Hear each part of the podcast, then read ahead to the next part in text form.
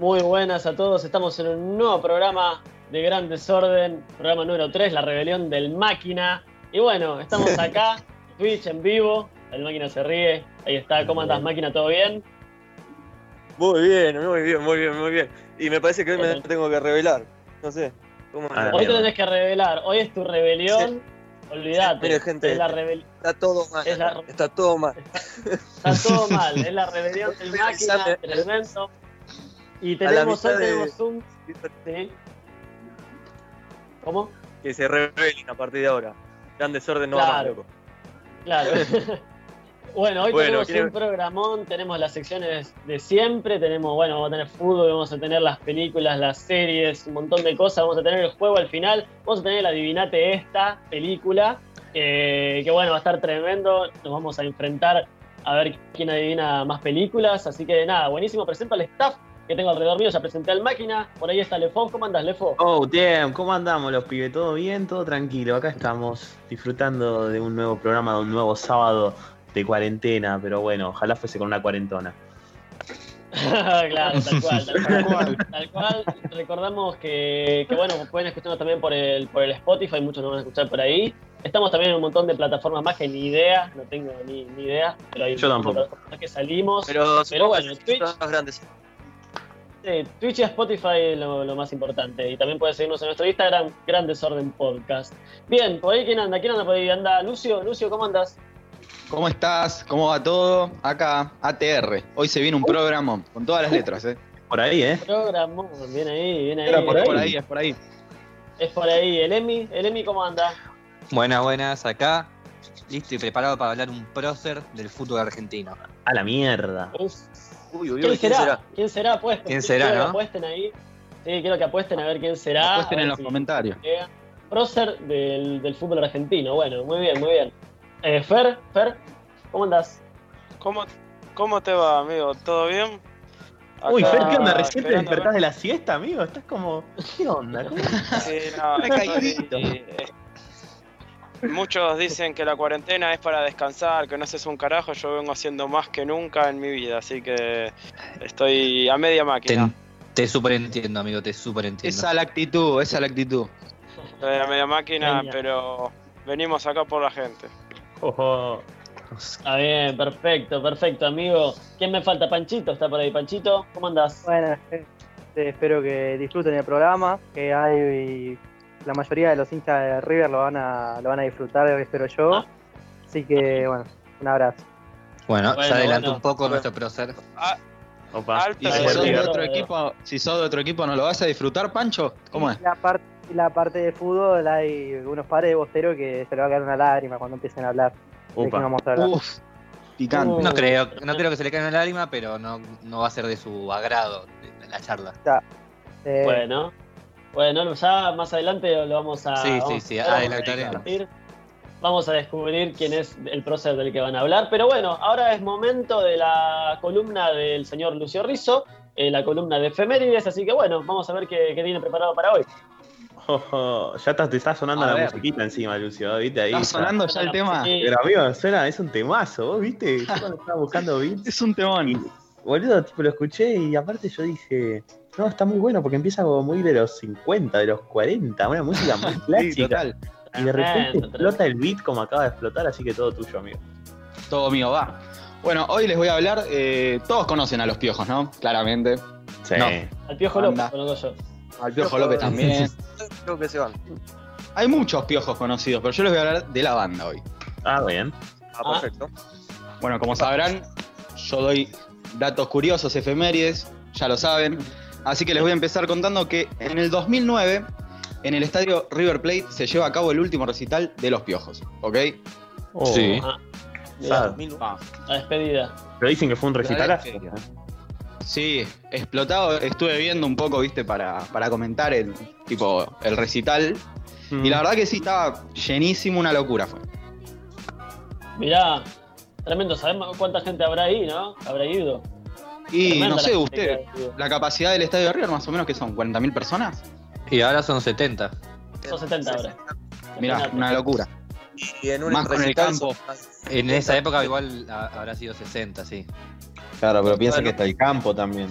Claro, había campo, así que. Hay campo. Lo único que no funciona es la. Es un cuarto de bueno. Claro. Claro, claro. y a ver, así sin, sin, aunque no conozcas mucho a los piojos, ¿cuál es tu tema favorito? Mi tema favorito. Y el más quemado, bicho de ciudad, amigo. Es así. No, ese no es el más quemado para mí. El más quemado de los Para vos no, a ver. Eh, se abre debate, eh. Ojo. Ojo. El más quemado, más, quemado que bicho de ciudad es. Eh, tengo los ojos de Darín estaban. No, pero no, más quemado que ese es verano del 92. Ese, el verano del 92. el rey quemado. Rebotín, rebotan. Ese es el más quemado para ti. Mm, no, para mí. Para mí, el verano del 92 está más quemado, amigo. Verano del 92, también por los egresados de Bariloche. claro, canción de, pero, pero, también es un tema que está recontra quemado para mí, ¿eh? Sí, sí, sí. sí. Tan, tan solo está de lejos no se ve. tan solo. Tan solo también. Tan solo, solo está quemado. en este momento. O sea, podemos decir que Los Piojos es una banda de temas muy quemados. Pero temazos también igual. Son sí, muy ah, no obvio. Teloneros de los Rolling Stones fueron los piojos. O sí. Sea, llegaron, Muy, llegaron muy alto. Grosos, sí, grosos, realmente grosos. Obviamente. Lo supo valorar y para mí los Rolling Stones tendrían que haber sido el telonero de los piojos.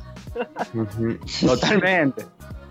Y en, este país podría ser, ¿eh? era el recital de los de los piojos y los abrían los Stones.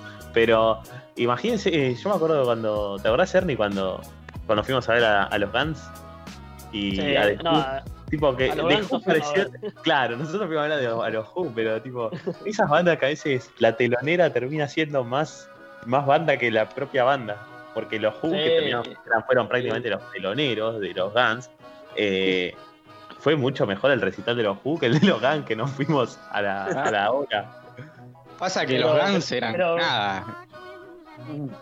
Sí, pero ¿quiénes ¿Quiénes fueron los teloneros? ¿Quiénes fueron los teloneros de The Who y de los Guns?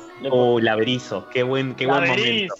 La mejor banda de la historia. O sea, en realidad The Who y los Guns eran teloneros de Laberizo. No, no, no, no, no, fue muy bueno eso. tipo, se fueron sin saludar ni siquiera, porque tipo, todos lo puteaban, pero los putearon tanto, los putearon tanto a los de Laberizo.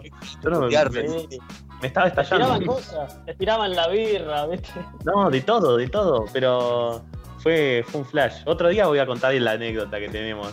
Pero qué feo, ¿no? Uh, digo, para ustedes que son músicos, ¿no? Ustedes que son músicos, que les hagan eso. Imagínense ustedes tocando y que les hagan eso. No, querés morir. Sí, horrible. Te querés morir. Es así. Sí, pero es y porque son muy malos. Igual se pasa por malo. Igual después se limpian, la, se limpian, las lágrimas con los billetes de, de, de la de agente, así que no. Ah, no sin duda. Sí, olvidate. No, no le importa. Claro.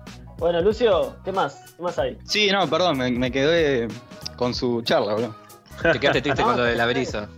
Sí, me quedé con lo del averizo, boludo. Me gusta. Bueno, les cuento un poquito así unos datos de los piojos y después voy a hablar sobre, sobre su separación, básicamente, porque dicen que Ciro no era tan buena como pintaba. Así que bueno, ahora les cuento. era malo. Ah. Era malo, así que escucha. Ah. Los Piojos fue una banda de rock argentino, como ya todos sabemos, formada a fines de 1988.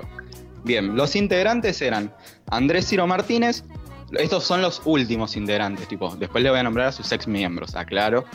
Tipo, con esto se despidieron. Eh, Andrés Ciro Martínez, Gustavo Kupinski, Miguel Ángel Rodríguez, Sebastián Cardero y Juan Ignacio Vicio, alias Miguel Ángel Rodríguez no es el mismo Miguel Ángel Rodríguez, el actor, ¿no? No. no, este es el Mickey. El Mickey ah, Rodríguez. Ah, este es el Mickey Rodríguez. Él es el de los Roldán. Tal cual. Y como ex miembros tenemos a Daniel Buira, el Dani, y Daniel Fernández, el Piti, fundador. Claro. Y, a Pablo Guerra también, que mira, ahí me quedó colgado, pero porque no tiene un nombre tan como el Piti, ¿entendés? Entonces no, me quedó colgado. no, te quedó, no te quedó, no te quedó. No, no me quedó.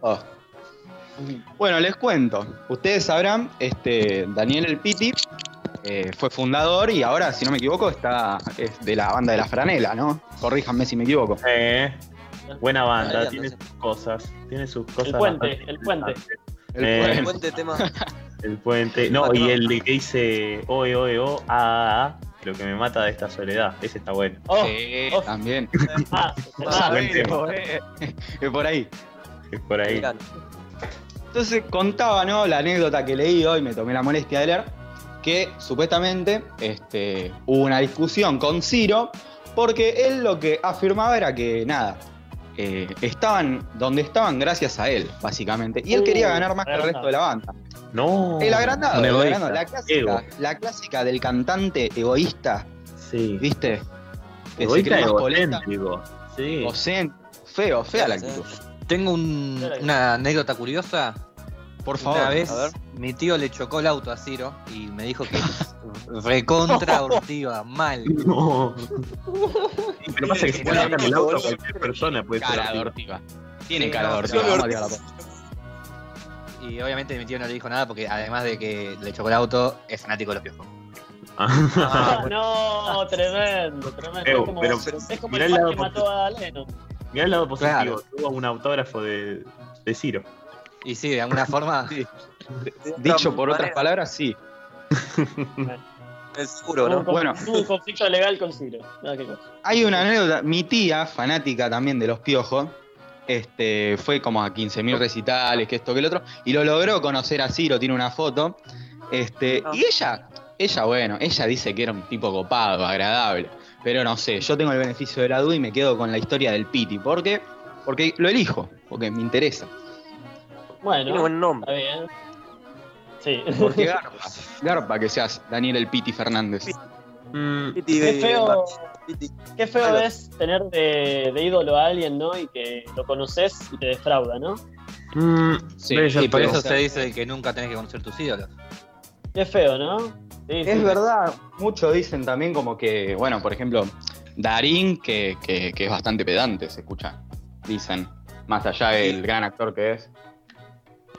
Pero, sí, pero si soy Darín también sería pedante. Soy Darín, o sea.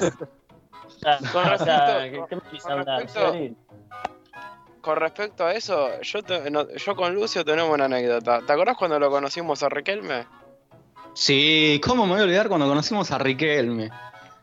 buen día. Hago una anécdota de dos minutos. Fuimos a ver un partido del senior de Boca, Camioneros Boca. Y, fuimos a ver, porque me habían dicho a mí que iba a ir el Chicho Serra. Nosotros, obviamente, yo conozco a alguien de camioneros, fuimos a la hinchada de camioneros. Y de golpe eh, dijimos, bueno, viene el Chicho, viene el Chicho. Y empezamos a ver que empiezan a caer naves, eh, algunas naves importantes. ¿Viste? Entonces cae, no sé, Mono Navarro Montoya, Chiche Soñora, la Tata Fabri. Eh, bueno, y de golpe cae, cae Riquelme con el Chelo Delgado. Y Claudio Frey, y Claudio Freire, el periodista de Fox.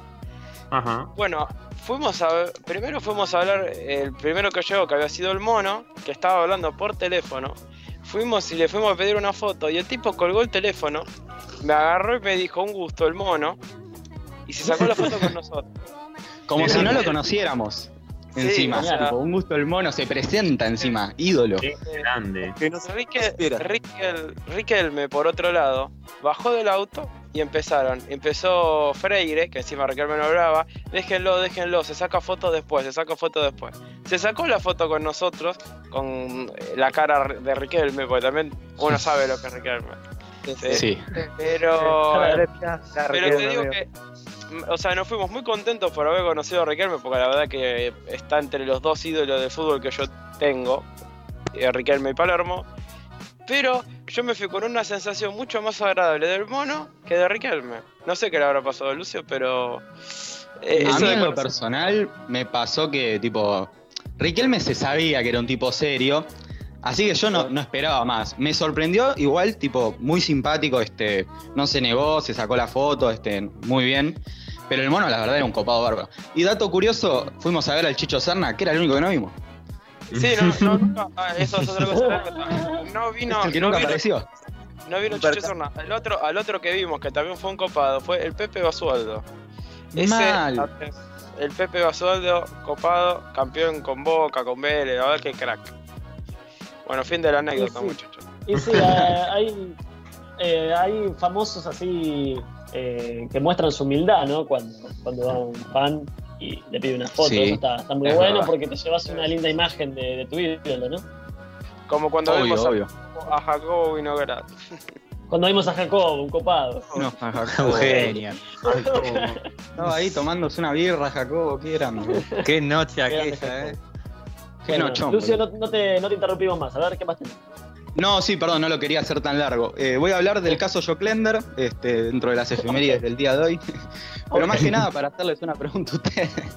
Este, nada, les cuento un poquito resumido para el que no lo sepa. Eh, Sergio y Pablo, hermanos, asesinan a sus padres el 30 de mayo de 1981. ¿Ok?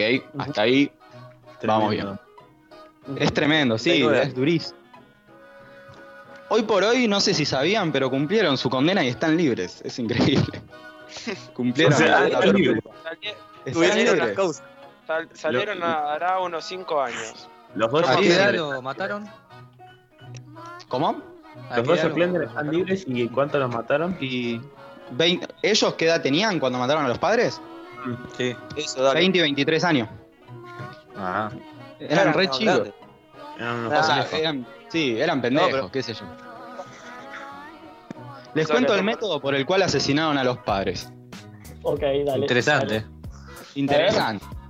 Primero que nada, arranca todo así tranqui, un fierrazo en la nuca al padre. Oh, ok. Oh, qué mal. Lo desnuca. Lo desnuca al padre y después este, a los dos este, los terminan asfixiando este, con sábanas. Este, La policía encuentra los cuerpos en, un, en el baúl del auto que para abrirlo lo tuvieron que detonar. O sea, andás a ver cómo estaban los cuerpos, imagínate. Mm. Excelente, bueno, Lucio, genial. algo muy, para toda la familia. Algo re lindo les vengo a traer, pero bueno, más que nada yo quiero saber. divertido. Es re, sí, family friendly, le alegraste, le, alegraste, el sábado a un montón de gente. bueno, porque escuchen, ¿por qué todo tienen que ser buenas noticias? El sábado pasado no, discos, de un montón de cosas muy alegres. Hoy puedo traer una noticia más o menos tristonda. Es así. Sí, obvio, obvio, obvio. perfecto. Ustedes, siendo ingeniosos, ¿cómo matarían a alguien? No, no nunca lo pensé, la verdad. Sí, está perfecto, muy bien de vos. A ver, Lucio, ¿cómo lo harías vos? A ver, contanos, haceros un tutorial. Yo lo haría en silencio, sin levantar sospecha. No sé cómo, pero seguiría esas bases, me parece. No sé, pero yo, lo que haría es ir dejando pistas. Eso haría yo. Voy dejando pistas del asesinato, ¿viste? Ah. como, el asesino de, de ah, o, sea que, o, sea que, vos sos un asesino medio del estilo psicópata que quiere que lo descubran. Claro, claro, viste, le pongo pistas, pero lo despisto al mismo tiempo. Psycho Killer. Las dos cosas. Las dos cosas, claro, claro. Así. Una cosa así. Y bueno, Una cosa lleva a la otra. Que nos comente la gente qué tipo de asesinos serían. Que nos comente cómo matarían a sus padres. ¿Cómo matarían? No, quería llegar a eso, pero bueno. Los, los tres mejores de casos se ganan una sierra circular. Tremendo. bueno, Lucio, ¿tenés algo más? termino, termino con la última, termino con la última porque ya me fui por la rama. Hoy nace, o sea, cumpleaños, Maika Migorena. Oh. Y bueno, ya sabiendo que nada, es un actorazo, que todos lo amamos, qué sé yo. Este, quiero preguntarles a ustedes cuál es su Maika Migorena favorito, si el de los exitosos Pels o el de Quiero vivir a tu lado. el de los exitosos Pels, sin duda. Sin duda. el exitoso. El exitoso, gran actor, Maika Migorena. Le mandamos un saludo. Pará, yo descubrí, eh, no, perdón, eh, estaba hablando con un amigo nuestro, Seba, eh, a la tarde, y descubrió que Maika Migorena hace música. No, me muero, lo quiero escuchar tiene canciones este, en inglés, es buenísimo. Hay una que se llama Hira Girl. No, no, es, muy buena. La voy a escuchar después. Bueno, escuchen. Una mezcla de Justin Bieber, ¿viste? Como agarrado por los años con la voz de Maika Migorena y no, no, es ah. excelente. Me vuelvo loco, qué fenómeno, qué fenómeno. A escucharlo a Spotify. Ya, está en Spotify. todos Spotify. Muy interesante. Escuchar Maika Migorena. Súper interesante, así que nada, eh, los dejo con la siguiente sección, los dejo acá con Le Fous. Genial, oh, genial. Bueno, sí, es momento, es momento de Le Fous, es momento de que vengan las pelis desordenadas del señor Uf, Bueno, con las películas desordenadas, eh, hay muchas películas que, digamos, nos llevan a otros lugares, ¿no? Que nos sacan de lo cotidiano y que es lo que nos gusta del cine también en parte. Que nos saque un poco de la rutina, que nos entretenga. Y hay un lugar especialmente que ciertas películas marcaron eh, en la hora de grabar, que es la idea de una película en el espacio, ¿no? Y aparecen las figuras de Star Trek, aparece Star Wars, aparecen 2001 Odisea en el espacio, ¿no? Todas películas que llevan a la, investigación espacial y todo lo demás. ¿Por qué va esto? Porque hoy vi el. No sé si lo vieron ustedes, el despegue de la nave de SpaceX al espacio. Sí, sí, no sé si claro, lo, lo, pudieron ver. Bueno, fue algo muy flashero. Y me hizo investigar mucho acerca de esta persona encargada de financiar esta investigación y esta exploración espacial, que es el famosísimo multimillonario, empresario físico y todo, Elon Musk. ¿Qué pasa con Elon Musk? ¿Qué pasa con Elon Musk? Tiene la idea de llevar a Tom Cruise y a un equipo, obviamente, un set de filmación, al espacio para filmar la nueva Misión Imposible completamente en el espacio. no necesita. Descabellado. Descabellado, pero no sé hasta qué punto, porque la verdad que hoy decía el chabón que estaba relatando el, digamos, el despegue, que cuando el cohete va, va, subiendo, dice, marcó el, esto marca una el inicio de una nueva generación. Y hay que ver, ¿no? Hasta qué punto creemos nosotros y creen ustedes que es tan errático el día de mañana filmar una película en la luna. Y el día de mañana, que no es tan mañana, puede ser hoy. Eh, una película en la luna, una película en el espacio. Una, ¿Quién te dice una nueva saga de Star Wars donde realmente estén en el espacio? Sería una locura. Es Sería una locura hermosa. Es, que es verdad. Bueno, si te pones a pensar, Lefo, o sea, no está tan lejano el día de hoy, o sea, para cumplir esas cosas, o sea, en algún momento va a pasar que va a haber naves espaciales y todo eso. Sin duda, sin duda. Para no creo. Pero la producción, bueno, eso uno lo, se va viendo, ¿no? Porque si tenés un chabón como Elon Musk, es uno de los multimillonarios más grandes del mundo. Por lo que tiene. Es, a ver, eh, esto es histórico, fue lo, lo que pasó con este este despegue, porque es la primera vez que una empresa privada, la primera vez que una empresa privada financia un vuelo al espacio. O sea, siempre lo viene haciendo la NASA, sabemos que es una entidad estatal, es de Estados Unidos, pero ahora es la primera vez que una empresa privada lo financia. Entonces, si una empresa privada puede, dos pueden y tres pueden. Y si pueden, ¿quién te dice el día de mañana 20th Century Fox puede financiar una ida al espacio para grabar una película en el espacio? es algo muy flashero, pero es algo que está bastante próximo, la verdad.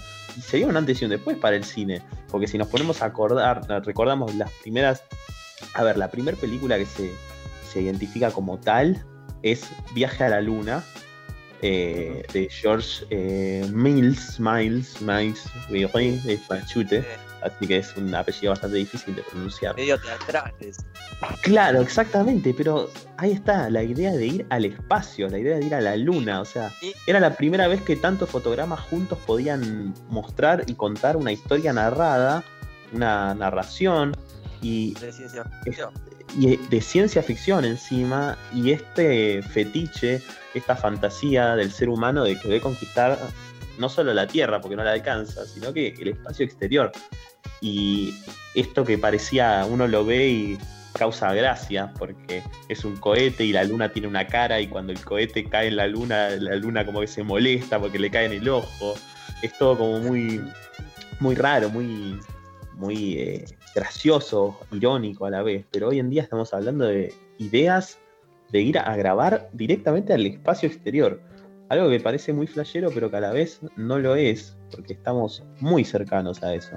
Y hay tantas películas, yo no sé qué películas se acuerdan ustedes que hayan visto, mismo la gente que está en el chat, eh, qué películas se acuerdan de ver en el espacio, ¿no? Además de Star Wars, de Star Trek, que tienen esta fantasía. Una, una de, de, que aterrizan la nave y aparecen unos monstruos, no me acuerdo cuál era esa película. Aparecen unos monstruos. ¿En dos? ¿No la vieron? No, no me está sonando la trama. No, no, no, no, me acuerdo, no, sé cuál. ¿Cuál? Alien. No, blanquea, Ernie, blanquea un poco porque. No, pero no me acuerdo, la vi hace un montón. Y se, era como que estaba la nave ahí y empezaban a aparecer monstruos ahí en la luna. Pero no, no me acuerdo, no me acuerdo el nombre de la película, no sé, era malísimo. El lado oscuro de la luna. Ah, pues yo tengo una. no, ese es el Transformer. Yo tengo una que se Transformer. que se llama. También hablar, por ¿Cómo no? Gracias. Eh, tengo una que se la recomiendo, que la vi con mi viejo cuando, yo estaba en primer año. Se llama El Juego de Ender. Trabaja el que trabaja en Seis Education. Está muy sí. buena. ¿Vos? Vos, sos igual, Trabajo yo. Eh, está muy buena esta película, eso te la recomiendo posta. ¿Armagedón cuenta como película del espacio? Sí, sin duda. De hecho, bueno, también estaba leyendo que cuáles son esos objetos. Sí, pero aparte yo estaba leyendo, ¿no? ¿Cuáles son los objetivos que tiene SpaceX con, con la cuestión de, de viajar al espacio, ¿no? Y muchos dicen turismo espacial, otros dicen llegar a la Luna, llegar a Marte. Hay mucha gente también, eh, muchos estudios, muchas teorías. Eh, la NASA tiene marcadas trayectorias de asteroides y hay asteroides que a futuro, a nosotros nos parecen muchos años, quizás 60 años, pero para la NASA 60 años que estudia el espacio es muy poco tiempo. Entonces, 60 años, eh, por ejemplo, es la, trayectoria que tiene un asteroide que está viniendo hacia la Tierra. Se dice que en 60 años es un asteroide muy probable que colisione y muy peligroso también. ¿Nos mataría? Nos mataría. Entonces, estas ideas también son para crear, digamos, eh, naves que aterricen y planten bombas. Eh, y son estas cuestiones como en Armagedón, lo mismo. Hay que, hay que empezar a entrenar a Bruce Willis. Hay que empezar a entrenar a Bruce Willis, amigo. Sí, hay que entrenar a Bruce, Willis. Bueno. ¿Fer qué? No, yo no tengo una película, pero no se siente en la categoría que vos decís, más allá que del espacio. ¿Cuál? Eh, a, mí, yo miro Los Guardianes de la Galaxia, pero ella te muestra como unas como que en el espacio ya hay una, o sea, que no sabemos si hay o no hay, pero como una sociedad eh, paralela entre mundos. Interestelar. Lo mismo. Bueno, eh, Guardianes de la Galaxia, claramente sí también es una película que también muestra este fetichismo del ser humano de, ir al, al, espacio, ¿no? Y es una película que, claro, nosotros no lo sabe, nosotros somos una galaxia, que es la Vía Láctea, pero hay billones de galaxias y en esa, dentro de esas galaxias hay planetas, y dentro de esos planetas no sabemos si hay vida, nunca llegamos a tantas galaxias. Imagínense, con un universo sabemos si es finito, si es infinito. Eh, puede pasar de todo, algo puede estar viniendo, viajando hacia acá hace años luz, tremendo, una locura, y nosotros no nos vamos a enterar, y capaz que lo vemos o no lo vemos. Pero bueno, y con respecto, como decías, Fer, eh, no, ¿quién lo decía vos, Lucio? Interstellar. Sí, bueno, esa película es una gran, pero gran película. Y es la película que les vengo a hacer la recomendación hoy. Porque Qué todo esto del espacio, todo esto del espacio, lleva a muchas películas, bastante recientes también, que han logrado eh, de manera muy realista llegar al espacio, ¿no? Eh, como es Gravity, no sé si la vieron Gravity, eh, una película muy lenta, digamos, pero que está muy buena también. Eh, pero Interstellar tiene otra cosa que juega también con la ciencia, va muy a fondo. El director Christopher Nolan eh, estudió mucho sobre física cuántica y estudió mucho sobre la física del espacio para poder realizar esta película y que sea lo más realista posible hay muchas cosas también, ¿no? Que se van dando en el medio, eh, que tiene, tiene sus, fallas, por así decirlo, sus fallas físicas. Pero es una gran película que les cuento la trama para atraparlos y que la mi, mi palabra los ayude a, querer investigar. Em, hay, resulta que hay un ingeniero, piloto de la NASA, que se llama Joseph, eh, que eh, cree, digamos, que hay una habitación que está en su casa que está embrujada, ¿no? ahí pasan cosas raras. Pasan cosas raras en esa habitación. Em, y se, pintan cosas en el piso. Eh, hay cosas de. Se, caen los libros, se caen. Pasa, típico que alguien pensaría, ¿no? De, de granja, que dice, bueno, son espíritus, hay cosas así. Eh, está poseído esto. Es, es una locura, ¿no? Entonces, nada. Eh, Cooper se va dando cuenta, ¿no? De que al detrás de todo esto no, no es una cuestión de un fantasma, sino que es una cuestión de, de gravedad, hay una cuestión quizás un poco más, que va un poco más allá y que tiene que ver con coordenadas de una instalación secreta de la NASA, eh, donde se van a encontrar con una persona. Eh, resulta que nada, esta persona les va a decir que todas estas cuestiones tienen que ver con, un con agujeros de gusano, ¿no? Las famosas cosas que Einstein, digamos, de agujeros de gusano, teorías de Einstein, eh, que tiene acerca del universo y de la relatividad y demás. Entonces, eh, encabezados por Joseph, por Cooper, un grupo de científicos y los exploradores se van a embarcar en un viaje espacial para poder encontrar ¿no? ese lugar que, que tenga también a la vez condiciones para reemplazar a la Tierra y se pueda empezar una vida allí. Van a hacer una exploración espacial y se van a encontrar con una situación que bueno va a ayudar al desarrollo de la trama. Eh, es una gran, gran película, muy recomendada. Eh, le doy cuatro lefaucitos y medio de cinco. Eh, ah. Es ah, muy, muy buena. No le doy cinco para que no se la crea, pero es muy gran, una gran película que se las recomiendo y, la pueden buscar, que es larga, es larga, eso sí, pero, sí, pero les aseguro que se van a quedar abiertos con esta gran, gran película del director Christopher Nolan, director de, la trilogía de Batman, eh, director de Inception, director de tantas películas eh, tan reconocidas. El gran truco, eh, la verdad que. ¿Transformers? ¿No es de, no. Nolan? No. No. no, Batman sí. Sí, Batman. Sí, Batman sí. Batman sí. Batman sí. Eh, no sé, Flash, no. perdón. Em, claro, exactamente. Sí, sí, sí, sí. Christopher Nolan es el, el director del Batman de, de, Christian Bale. Pero bueno, nada, les recomiendo esta película.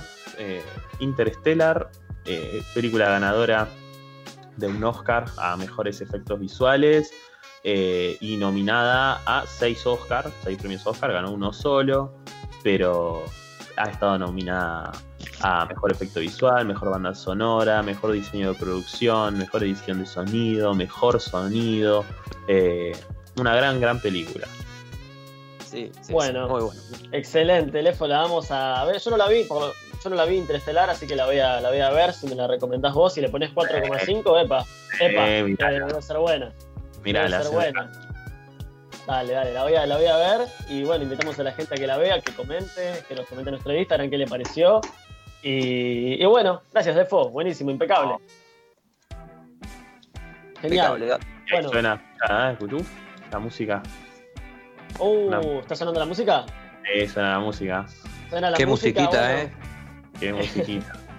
es momento de rock desorden. Y bueno, hoy lo que les traigo.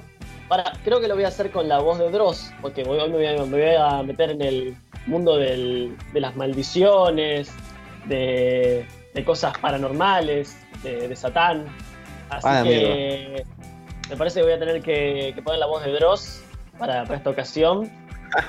Esta sección no es un top, son tres canciones que les helarán la sangre.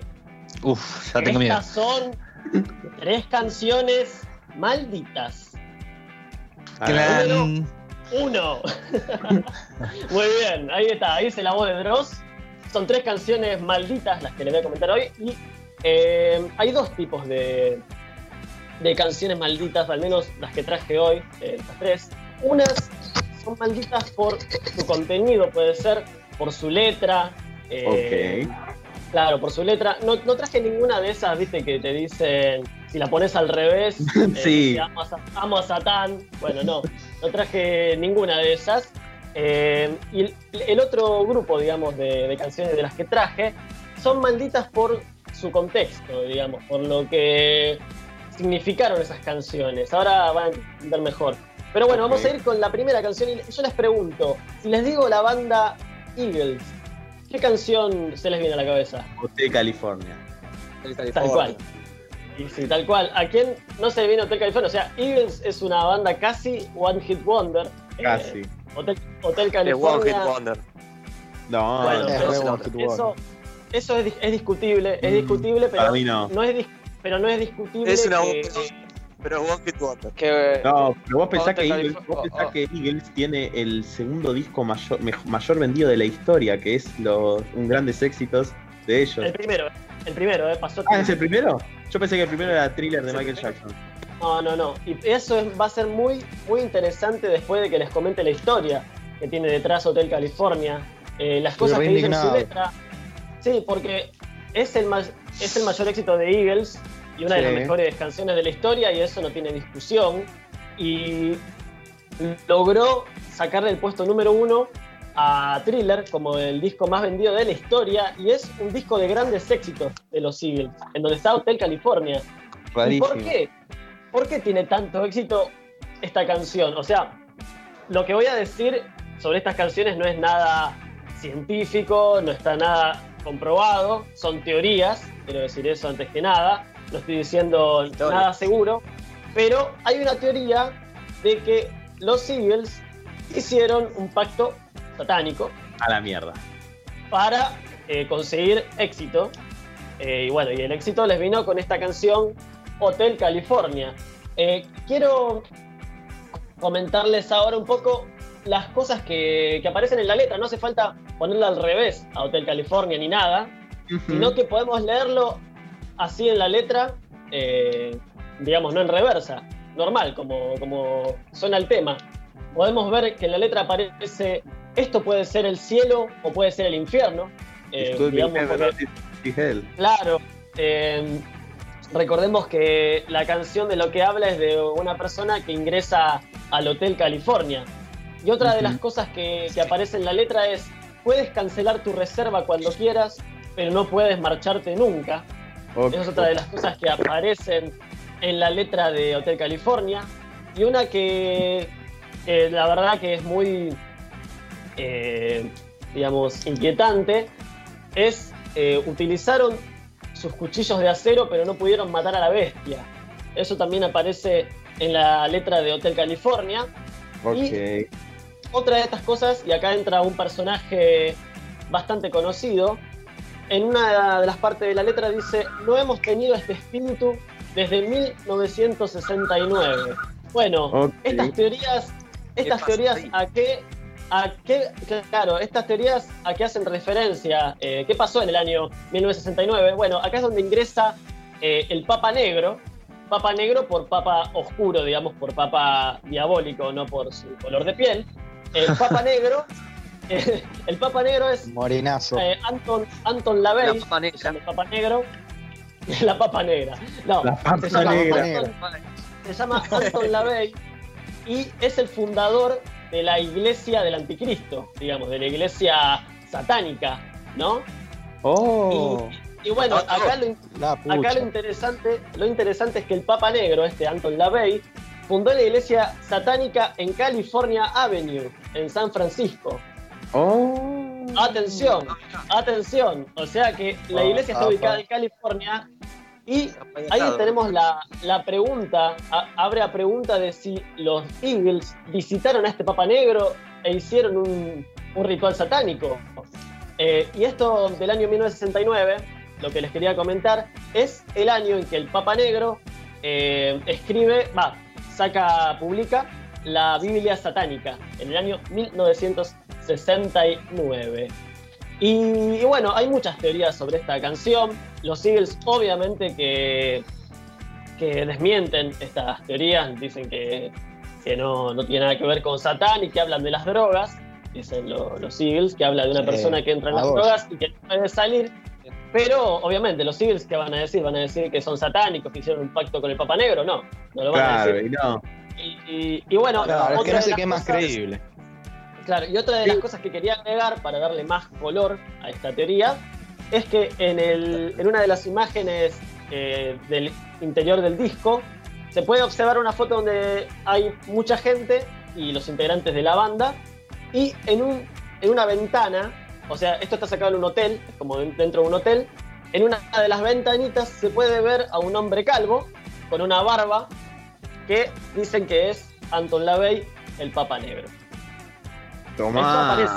Esto, es real, es real, pueden ver la imagen, pueden ver la imagen y se ve como aparece escondido esta persona, que los Eagles dijeron que fue un error, que fue una persona que se coló en la foto, pero, pero muchos piensan que justo se coló el Papa Negro, ¿viste? Claro, claro, justo era el Papa Negro, por eso. Muchas personas piensan que ese es el Papa Negro. Y bueno, esta es la historia de Hotel California y lo que les quería, volviendo al principio, digamos, a lo que dijo Lefo muy bien, que bueno, dijo que era el número 2, bueno, no, ahora es el número 1, eh, el disco de los Eagles, de grandes éxitos. Ahora yo digo, por más que sea un temazo, una recanción, ¿cómo consiguió tanto éxito esta canción siendo la única que se hizo tan conocida de los Eagles? ¿Viste? Uno da da para sospechar, digamos, de alguna manera, porque superó al disco. Tiene que ver. Superó, y superó a un disco de, Michael Jackson, al disco Thriller, que tiene tantos éxitos. Eh, por más que sea un temazo, obviamente, Hotel California. Pero bueno, da, para, sospechar. Así que este fue el primer sospechoso porque el, disco Thriller de Michael Jackson tiene una gran cantidad de, temazos. Y este de Eagles decimos que tiene Hotel California nada más. Claro, Sí, sí. Yo pienso lo mismo. el más conocido es Hotel California. Entonces decimos, bueno, ¿habrán hecho un pacto con el diablo para tener tanto éxito? No sabemos. Es, muy bilardista de su parte. Claro. un, pacto muy bilardista. Yo, los banco igual, tipo, un tema y le ganaste a Michael Jackson. Re piola. Los felicito, claro, habrán vendido sus almas, pero bueno, le ganaron a del pop. Pero bueno, exacto. Está muy bien. Bueno, Vamos con el siguiente tema. Ahí, está subido a la historia de nuestro Instagram, de arroba grandes orden podcast, la foto de la tapa del disco de Eagles. Uf, con el Papa Negro, se ve el Papa Negro. se ve el Papa, Negro. Tremendo.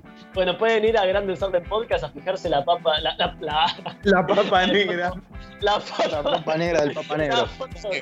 La foto, de los Eagles con el Papa Negro. Se ve el Papa Negro, mira. Ahí lo veo bien. Mira qué negro que, Se quemó. Sumamente, perturbador, a nuestro amigo Dross. Y bueno, pasamos a la siguiente canción maldita que les traigo en este día. Y en este caso nos vamos a ir más atrás en el tiempo, nos vamos a ir a 1933, cuando sale esta canción, y nos vamos a ir a Hungría. Eh, esta canción eh, fue compuesta ah, por Ceres, a ver si, si pronuncio bien el nombre, Ceres Rezzo, que es un compositor húngaro. Es un compositor húngaro que, bueno, hizo esta canción que se llama Glammy Sunday, eh, que, bueno, habla de, un desamor, de lo que hablan muchas canciones, ¿no? Un desamor, de, una, pérdida, ¿no? Un amor que, terminó. Es una canción sumamente triste, eh, sumamente, eh, ¿cómo se puede decir? Lúgubre, con, con acordes muy tristes. Y bueno, ah, ¿por qué esta canción es tan Bueno, esta canción no tiene mensajes satánicos ni en reversa ni al derecho. Esta canción es maldita por su contexto. Y bueno, que ha pasado con muchas canciones también esto, que es que se le atribuyen muchos suicidios a esta canción. Eh, en específico, 19 suicidios se le atribuyen a la canción Glammy Sunday. Sí. Em, se descubrió que cuando se suicidó esta gente, estaba escuchando esta canción de este compositor húngaro. Y bueno, de, a partir de ahí fue conocida como la canción húngara del suicidio. ¿La y la pueden buscar. Eh, sí, la escuché yo, no, no, es que te, no es que te matás al toque. ¿No te dieron ganas de tirarte por la ventana? Bueno, ah, hablando de eso, eh, el compositor, esto es lo más, eh, el detalle más no sé si bello, o sea, porque es trágico, no quiero decirlo así, pero ese es el detalle que tiene esta historia, que es que el compositor húngaro se suicidó. Ah, la mierda. Sí, ah. Se suicidó. Ah, sí, primero se intentó lanzar por la ventana, pero no murió. Y luego se mató con un alambre ahorcando su móvil. este fue el final. Este fue el final de, del compositor húngaro. Si quieren les leo un poco de la letra de la canción. La letra de la canción dice Domingo sombrío, con 100 flores blancas. Estaba esperando mi querida con una oración, un domingo por la mañana, persiguiendo mis sueños. Bueno, no, no tiene mucho, mucho la letra. Eh, no se sabe bien por qué. ¿Cómo? Entró en bajón el tipo. El tipo entra en un bajón. Por eso se la letra. Sí, el tipo estaba muy bajoneado y se termina suicidando. Eh, tal cual como 19 personas también se suicidaron por esta canción húngara. Y bueno, es momento de pasar a la tercera. No, no, no, no, te va a pasar nada, yo creo. Tenés que estar muy deprimido, yo creo, para suicidarte con esta canción. Digamos que como que te da el empujoncito final esta canción. Mm. bueno. Te da, como un empujoncito. Eh, conocen a Riem, ¿no? Sí, ¿Conocen a Riem? Sí, Más vale. Bueno, tema de Brida de Hertz. Eh, todo, todo, el mundo duele. Eh, eh, dice, dicen que Kurt Cobain se mató con ese tema. ¿Ah, sí? Ah, se dice que Kurt Cobain escuchando Brida de Hertz. Es uno de los lindo ese tema. Es muy lindo, pero es, es un. Es bajo. Es bajo. Es bajo. Es un bajón. Eh, es bajón, es para es un tema tranqui, pero es un lindo tema. Claro, sí, pero es bastante bajón y si, estás ahí por suicidarte no te recomiendo escuchar Everybody Hurt ni el tema No, no, obvio, obvio. Y, ah, otra canción que, que, también, porque yo dije que había varias canciones que están relacionadas con suicidios. Otra es la canción de Ozzy Osbourne, Suicide Solution, tal cual como lo dice su nombre, eh, Suicidio, la solución. O sea que la hizo para eso, parece. Ah, bien un, muchacho eh, se suicidó y estaba escuchando con auriculares y cuando se pusieron a, escuchar los auriculares tenía puesto Suicide Solution de Ozzy Osbourne. Así que esa es otra canción eh, que... Eso para mí... para mí lo hizo para hacerlo más dramático. Para mí lo hizo corte dramático. Se comió un actor y flasheó papel. Puede ser, puede ser, puede ser. Y bueno, Vamos a ir con la última canción maldita que les traigo en este día, en esta sección de Rock Desorden que es de la banda, bueno, más eh, conocida de la historia, eh, son los Beatles, es una canción de los Beatles. Uh, no digas que es eh, Revolución 9. No, no es Revolution 9, pero está ah. en el álbum blanco, en el, en el famoso álbum blanco de los, de los Beatles, al igual que Revolution 9, que un día voy a hacer un, creo que voy a hacer un capítulo aparte del álbum blanco porque es muy interesante la historia de este álbum.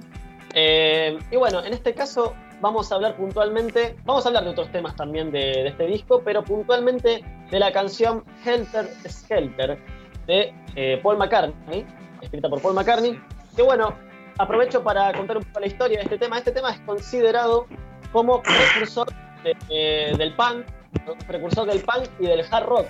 Es eh, un tema distinto a los que venía haciendo Paul McCartney. la historia es que él escuchó eh, un disco que había sacado de Who eh, y una nota que le había hecho a Pete Townsend diciendo que ese era el disco más ruidoso que se había hecho, o sea, The Who era una revolución en ese momento por su sonido, digamos. Y al escuchar este tema, eh, este álbum, digamos, de, de The Who, Paul McCartney, decidió para el, para el álbum blanco hacer una canción, digamos, con mucho ruido, muy ruidosa, con guitarra distorsionada, y hizo Helter Skelter. Eh, bueno, ¿por qué esta canción es maldita? Esta canción es maldita no por su letra, eh, no tiene nada en su letra que, que sea ah, que tengan mensajes satánicos ni nada de eso, ni en reversa ni en derecho, como ya dije. ¿Cómo? Sino por quién la escuchó, ¿no?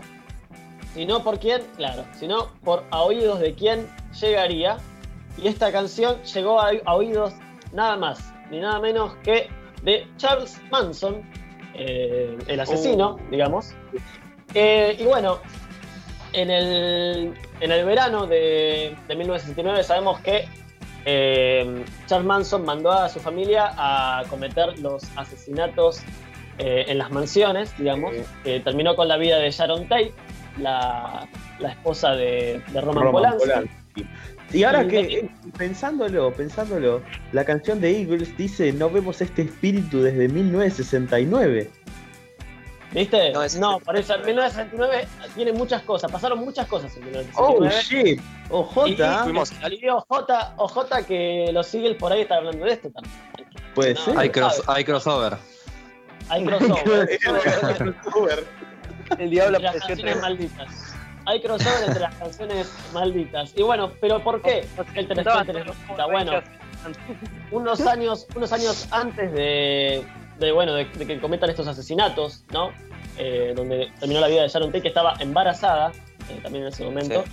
Eh, muchos integrantes de la familia contaron que Charles Manson se pasaba escuchando el álbum blanco y encontrando mensajes, supuestos mensajes de los Beatles.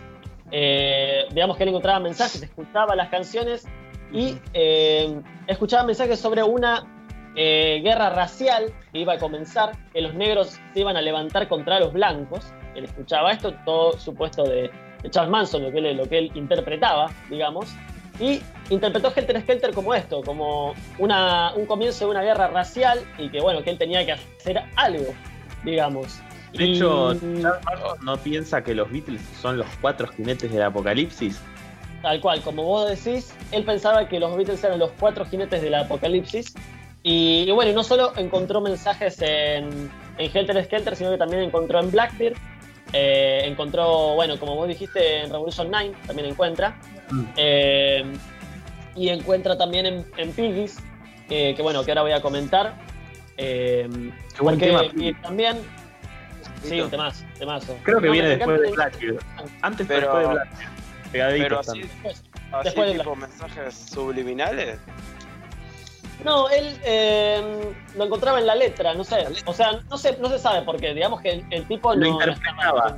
interpretaba él interpretaba. Él interpretó el álbum blanco de los Beatles como una profecía, digamos. Che, Hernán. Pasaba escuchando, sí. Nada que ver, ¿vos sabés cuánto medía este Manson?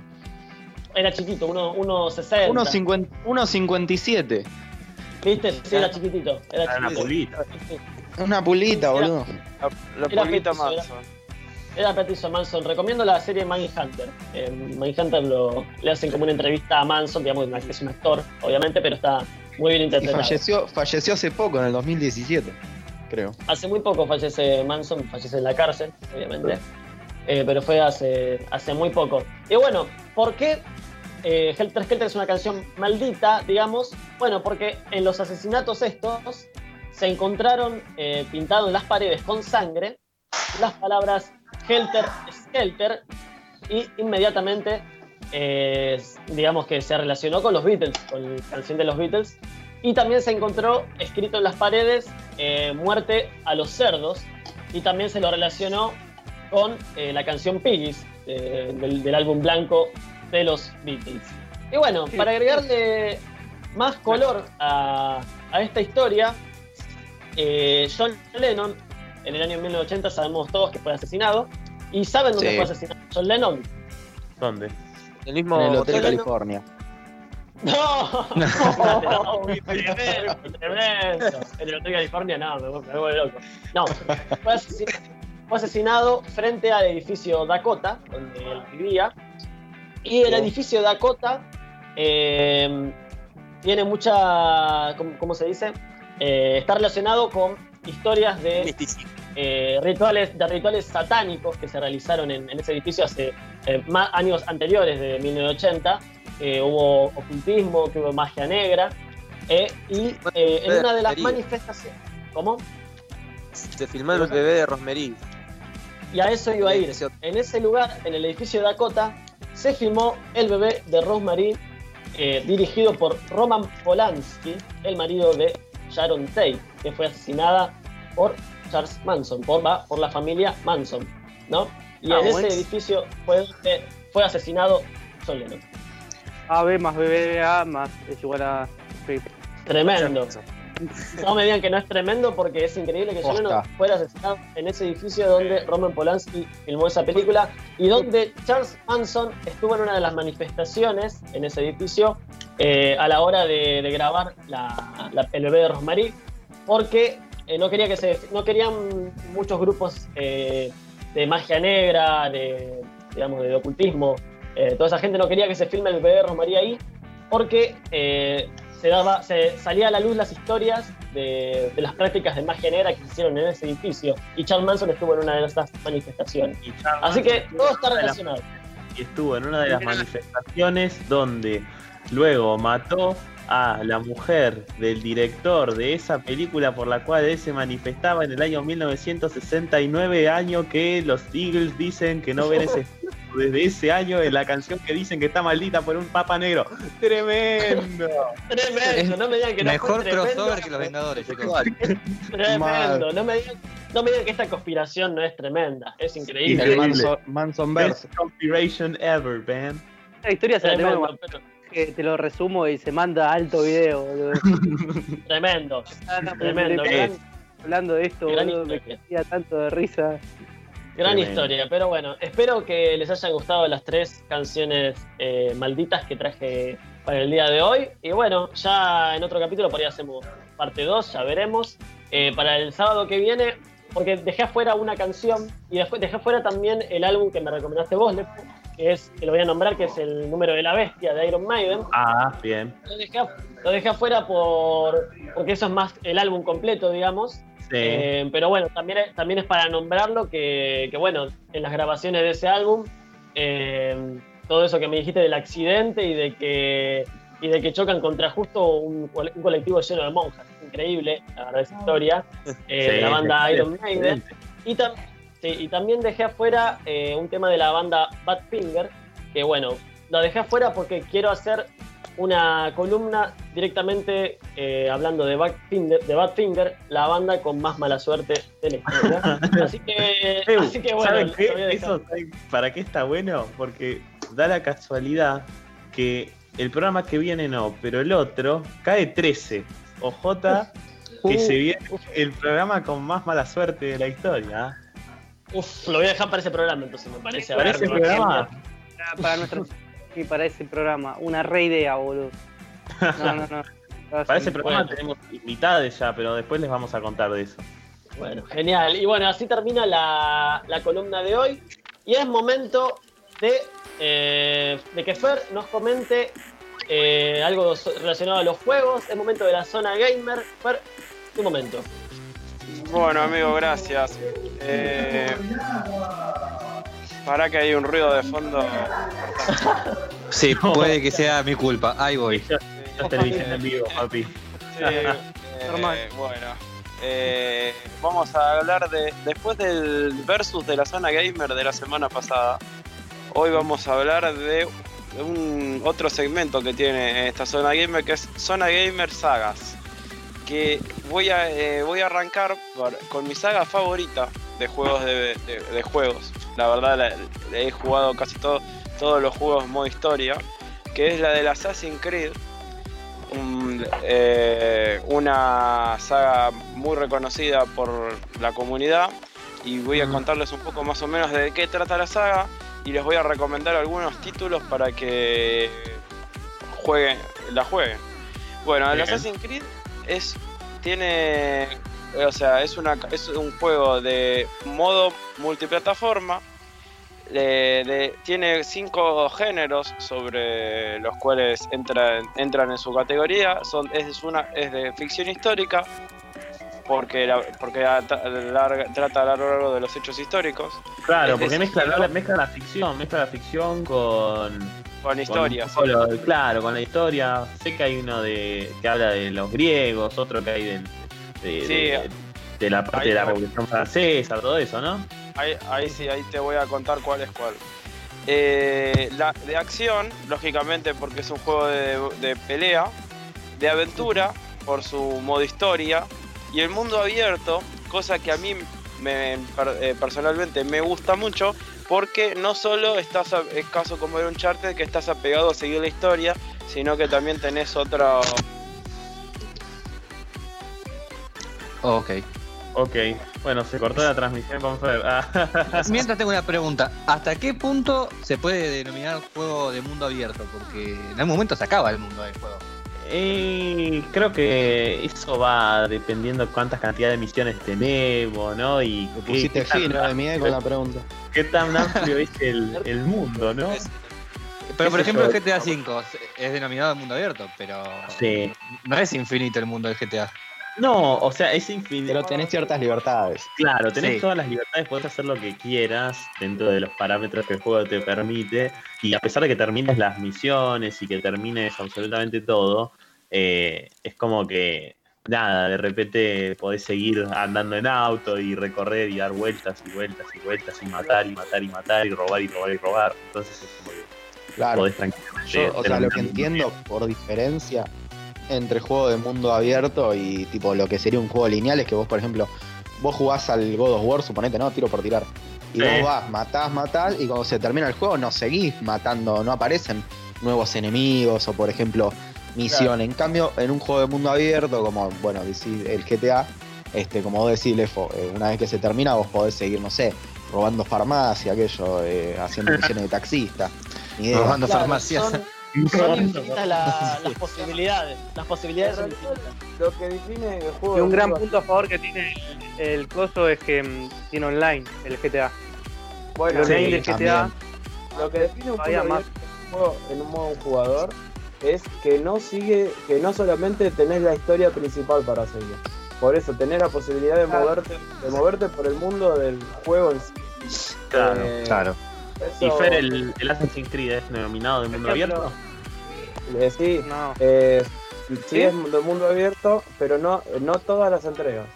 Ah, eh, ok. Pero sí la, de las que yo les voy a contar. Eh, el Assassin's Creed, que tuvo su primer lanzamiento el 13 de noviembre de 2007 por la compañía de Ubisoft en Canadá. que la primera entrega de Assassin's Creed se hizo para PlayStation y para Xbox y luego, unos meses después, en el 2018, fue sacado para computadora o PC. Eh, tiene más, ya hasta hoy a 2020 ya tiene más de 40 entregas entre las remasterizaciones y la innovación de que sacaron versiones del juego para iOS o para el sistema operativo de iPhone eh, de las cuales yo la verdad como no tengo iPhone no las pude probar, pero tienen muy buenos comentarios en, los lugares donde me he informado. Y la verdad que, he visto videos y, tienen pinta de estar muy buenos. ¿Para Android no hay uno? para, Android, para Android hay uno que, que está muy bueno, pero eh, no sí no entra en la categoría de mundo abierto porque es la eh, tenés que seguir una línea de bueno, la historia de la Assassin's Creed habla de lo siguiente. Uno, el protagonista, inicialmente Desmond, es secuestrado por Astergo, una empresa que sería la sucesora de los templarios, porque esto cabe aclarar. Como dijo Lefous, el hecho de que sea una ficción histórica o sea, nos trae para, para dos una batalla histórica que hubo siempre en las sombras de la, de la línea histórica conocida, que es el gremio de asesinos y el clan templario, que es lo que nos plantea el juego. En el presente no se conoce, en estamos hablando de la historia del juego, no se conoce quiénes son los asesinos, pero los templarios en el juego vendrán a ser Aftergo. Desarrollan una máquina llamada el Animus para poder eh, reproducir la memoria genética de la gente. Les da la habilidad de poder acceder a recuerdos de antepasados. ¿Cuál es el objetivo que tienen? Buscar dónde está el fruto del Edén y así tener, y tener la conquista del mundo. Eh, por eso lo contactan a Desmond, que es el que tiene los valores para acceder a la más altos del mundo. Y bueno, a lo largo de la historia del juego, que tiene, que tiene varios volúmenes, por lo menos en el mundo abierto, uno puede terminar en la Guerra Santa, que es el primer juego de Assassin's Creed, donde uno termina en Siria con el personaje eh, principal que es Altair. Y acá, pero acá pasa una particularidad de Assassin's Creed con el, segundo volumen de juego que salió dos años después, que es el, el segundo, el Assassin's Creed 2, Renacimiento en Italia del siglo XV, que en lo personal es para mí es el mejor juego que sacaron, más allá que hubo muchos juegos buenos que vinieron después, pero es el mejor. Claramente fue el que tuvo más venta porque este es el único juego que tiene dos juegos más en el mismo personaje histórico. Es decir, cuando uno va a Assassin's Creed 2, el personaje con el cual Desmond se retrató el pasado es Ezio. Y después, en las dos siguientes entregas, que son La Hermandad y Revelaciones, cae el mismo protagonista, debido al éxito que tuvo el 2. Raro porque muy pocos juegos de Play tuvieron una secuela que fuese tan superior al, al original. claro. Eh, que es la, famosa trilogía de Ezio. En el, en el primer juego, en el Assassin's Creed 2, nos encontramos en el Renacimiento de Italia. En Florencia y Venecia son los, los lugares más emblemáticos que uno visita en el juego, porque después en, el la segunda entrega de esa trilogía, que es la Hermandad, es la última parte del reducto templario que quedaba en Roma, así que nos vamos para, esta vez nos vamos para Roma, y que todo eso entra en la dinastía de los papas Borgia, eh, que algunos la hemos estudiado en el colegio, eh, sobre el nacimiento de Italia. Después, el Revelaciones, sacado en 2011, que ahí ya Ezio se va para, para Constantinopla, lo que hoy es Estambul, a luchar eh, y cerrar un poco el ciclo de la historia que, tuvo él con respecto e, a, a, esto que nos va planteando en el juego. El tercer volumen de Assassin's Creed es la revolución o independencia de Estados Unidos. El personaje principal es Connor y eh, nos plantea eh, el camino de un, un personaje que es descendiente de, de aborígenes que serían de, un, de una comunidad de Estados Unidos que tiene es mitad aborigen, mitad inglés y se vuelve parte del gremio y va ayudando hacia la revolución. Eh, ahí toma un giro la historia de Assassin's Creed porque saca la primera precuela. Porque después, de, después de un tiempo de ir avanzando a lo largo de los años, porque siempre nos vemos más, más cerca del presente, en el 4 la primera precuela que se llama Black Flag o Assassin's Creed 4, eh, ya nos vamos hacia más o menos el año 1812, que es la formación de los estados del Caribe. Eh, así que muy buen juego que nos plantea un modo totalmente distinto a lo que nos venía planteando las anteriores versiones que entre sí son más similares porque ya desarrolla un sistema de lucha en barcos, algo más, eh, algo, algo innovador eh, para lo que venía siendo la saga. Continuando con eso, sigue la, sigue la entrega del Rogue, que eh, es una historia es una historia un poco después de esto, del, del 4, bajo la guerra de los 7 años. que donde estaremos en el Caribe, en Nueva York y el, el Atlántico Norte. Después, en el 2014, sacan la primera entrega de, para Play 4 y Xbox One, de Assassin's Creed Unity, que es de la Revolución Francesa, eh, con el protagonista Jay en el siglo XVIII. Eh, Después, el Assassin's Creed Syndicate, eh, que lo sacaron en el 2015, que hay otra innovación que nos presenta Ubisoft en el juego, es la incorporación de una historia con dos personajes, como vieron el GTA que tiene los tres protagonistas. Bueno, acá nos plantea dos que son un, es una pareja de hermanos, Jacob e Ivy, que tienen que liberar a Inglaterra que fue tomada por los templarios en la revolución industrial. Eh, ah, acá la, única, la única crítica que yo le he encontrado al Assassin's Creed es cuando sacaron una edición de Assassin's Creed Crónicas. Son una serie de tres juegos, no muy largos, que son en China, India y Rusia. Que la verdad que Assassin's Creed es un juego que ya como hemos hablado antes de mundo abierto, que tiene gran atractivo por las misiones secundarias. La verdad que, la mayoría de los juegos de Play, de Play 3, Xbox 360, Xbox One o Play 4 son en 3D.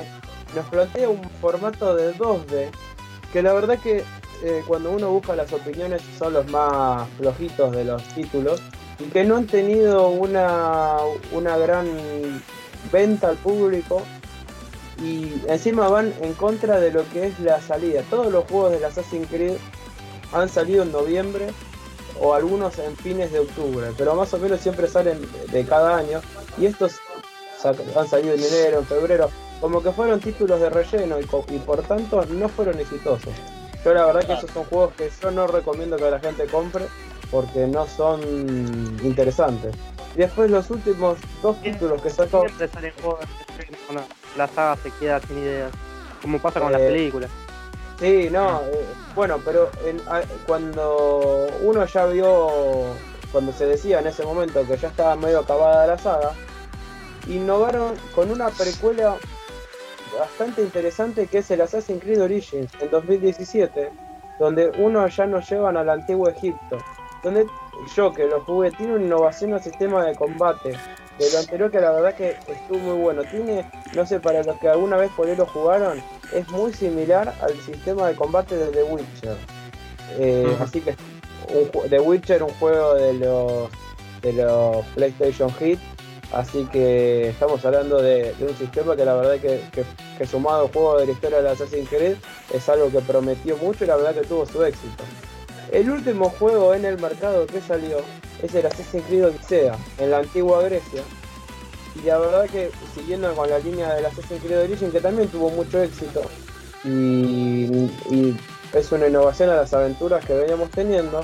Y Ubisoft ya anunció como, todo, como ya se anunció también en Sony, este año sale la Play 5 en diciembre.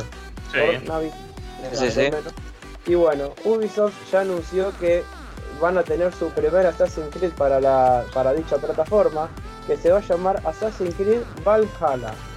Eh, Valhalla haciendo referencia a, la exacto a la mitología nórdica y va a tratar sobre la época de los vikingos. Eh, en la un comentario que yo quiero hacer eh, personal acerca de la saga. Cuando, para marcar una línea más o menos cronológica, desde el primer juego hasta el 3, sobre todo, los juegos entre sí en, la, en el desarrollo son bastante similares, sinceramente. Eh, pero yo muchos dicen, y siempre vos sos asesino contra los templarios. Se ha leído mucho ese prejuicio en redes, porque la verdad que estoy en varias comunidades y lo he visto. Y la verdad que después del 4, eso no es así. Hasta no voy a decir cuál juego para que lo, disfruten. Hay juegos en donde uno termina siendo un templario, cosa que ya se va de la línea de la, de la, historia original del juego. Así que es un juego que en sus versiones presenta una gran versatilidad. Después, eh, por último, los que a los que hayan jugado la Assassin's Creed 2 eh, eh, y 3, sobre todo que han sacado sus versiones remasterizadas en Play 4, eh, se ha pedido mucho el Assassin's Creed 1 remasterizado para Play 4, cosa que la multiplataforma que, presentó al principio, porque el Assassin's Creed 1 también ha estado en PC, como lo dije al principio, la verdad que, que Ubisoft, que se decían los rumores que iban a sacar el Assassin's Creed 1, la verdad que Ubisoft no tiene interés en sacarlo. Para ellos es un juego que ya está terminado y de hecho ya casi no hay no hay circulación de los archivos del juego. Así que para los, comentarios que se leyeron, la verdad no, no va a haber Assassin's Creed 1, por lo menos por ahora, remasterizado. Así que yo lo recomiendo mucho, la verdad que es yo me he pasado días jugando estos juegos y vale, vale mucho la pena y es muy entretenido. Buenísimo, fue bueno, espectacular. Buenísimo. Genial. El Assassin's Creed. Y bueno, y bueno, jueguen al Assassin's Creed, comenten la FR qué onda y qué onda, vas a hacer la, zona retro, la estamos pidiendo, ¿eh? Sí, zona retro que les voy a proponer una encuesta para que hagan eh, en la en, la, en el Instagram de Grandes Orden Podcast. Eh, tengo por un lado el Mario Super Mario Bros. Y por el otro lado, eh, que para mí yo lo, he jugado mucho, eh, el juego de. ¿Se acuerdan ustedes? ¿Alguna vez jugaron al Sega? Al Sega. Sí, obvio. nunca jugué al Sega. creo que fue mi primer consola. Por eso para ir para ir eh, hacia la nostalgia, ¿jugaron el juego de Sonic? Sí, claramente. El primer versus de la zona gamer retro va a ser Super Mario Bros. contra el Sonic, que la verdad que no recuerdo cómo se llamó el juego total, pero que para mí son los dos títulos que yo recuerdo de Sega más emblemáticos. De hecho, hay muchas ediciones del Sega con la foto de Sonic en la caja. Ah, como promoción, ¿no? Era, como promoción, cuando han salido, por ejemplo, versiones de la Play 4 con el Fortnite. Exacto, el, el juego icono de Sega era el Sonic. Y, y el, Super Mario Bros. que de hecho lo estuve jugando hoy a la tarde. Eh, me parece que son los dos juegos más emblemáticos eh, a nivel resto o más conocidos. Así que. Yo soy Sonic, ¿eh? Sonic. Muerte. La encuesta de la para la semana que viene, que la vamos a dejar en, en el Instagram, va a ser cuál juego le gusta más, si Super Mario Bros. o Sonic. Excelente, lo, ponemos en el Instagram, ahí van a poder votar de qué bando son, si son del bando de Mario Bros o si son del bando de Sonic. Y vamos a tener zona retro entonces el sábado que viene. Muchas gracias por esta. Un espectáculo, la verdad. Un espectáculo. Eh, y bueno, es momento, es momento ver, suena la música, Lefo, suena la música. Sí, sí, sí, sí, ahí la música es sí, la típica. ¿Quién aparece? Porque apareció oh. el revelado. Oh, la rebelión de oh. máquina. La rebelión del máquina que hoy nos viene a hablar de series, las series desordenadas. Así que bueno, máquina. Sí, sí, sí. Bueno, bueno, yo les vengo a recomendar un par de series. Eh, en este caso van a ser un par de documentales que me puse a ver. Eh, vieron que, esta semana estuvo el tema del, lanzamiento del SpaceX, que desde el miércoles que están. y bueno, SpaceX, eh, porque lo, escucho como SpaceX, SpaceX, claro. SpaceX. Una, nave sexual. Es, como, claro, ¿Cómo grabar pornografía en el espacio? Se escucha muy lejos. Ya se va a poder. No, se escucha bien, se escucha bien. Ah, se, te escucha rico.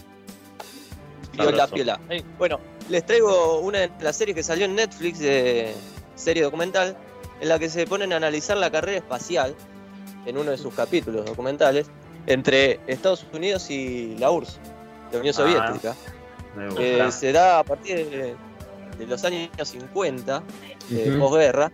Eh, ya Estados Unidos y Rusia empiezan su guerra fría y empiezan a formar sus eh, programas espaciales para eh, avanzar sobre eh, el lanzamiento de cohetes y administración de guerra fría de ellos, que les servía mucho utilizar el, el avance de satélites para espiar entre ellos y otros, entre ellos.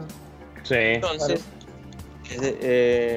te va y te explica cómo fue hasta 1969 que se dio esa guerra fría entre astronáutica, diría yo, eh, que eh, la URSS eh, le venía aventajando por goleada.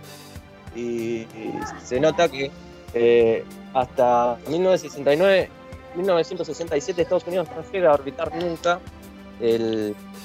la Tierra y depositar algún satélite antes que, antes que, Rusia. Y Rusia, eh, mal que nos pese, mal que pese Estados Unidos, eh, estaba ganando en, todas las carreras de, llevar perros al espacio, astronautas al espacio, el satélite al espacio. Eh, Estados Unidos llegaría en 1969 a ser el que conquista la Luna. Claro. Y y te lo explica muy detalladamente y es muy interesante para este momento en el que eh, una empresa privada por primera vez eh, eh, deposita un cohete en el spa.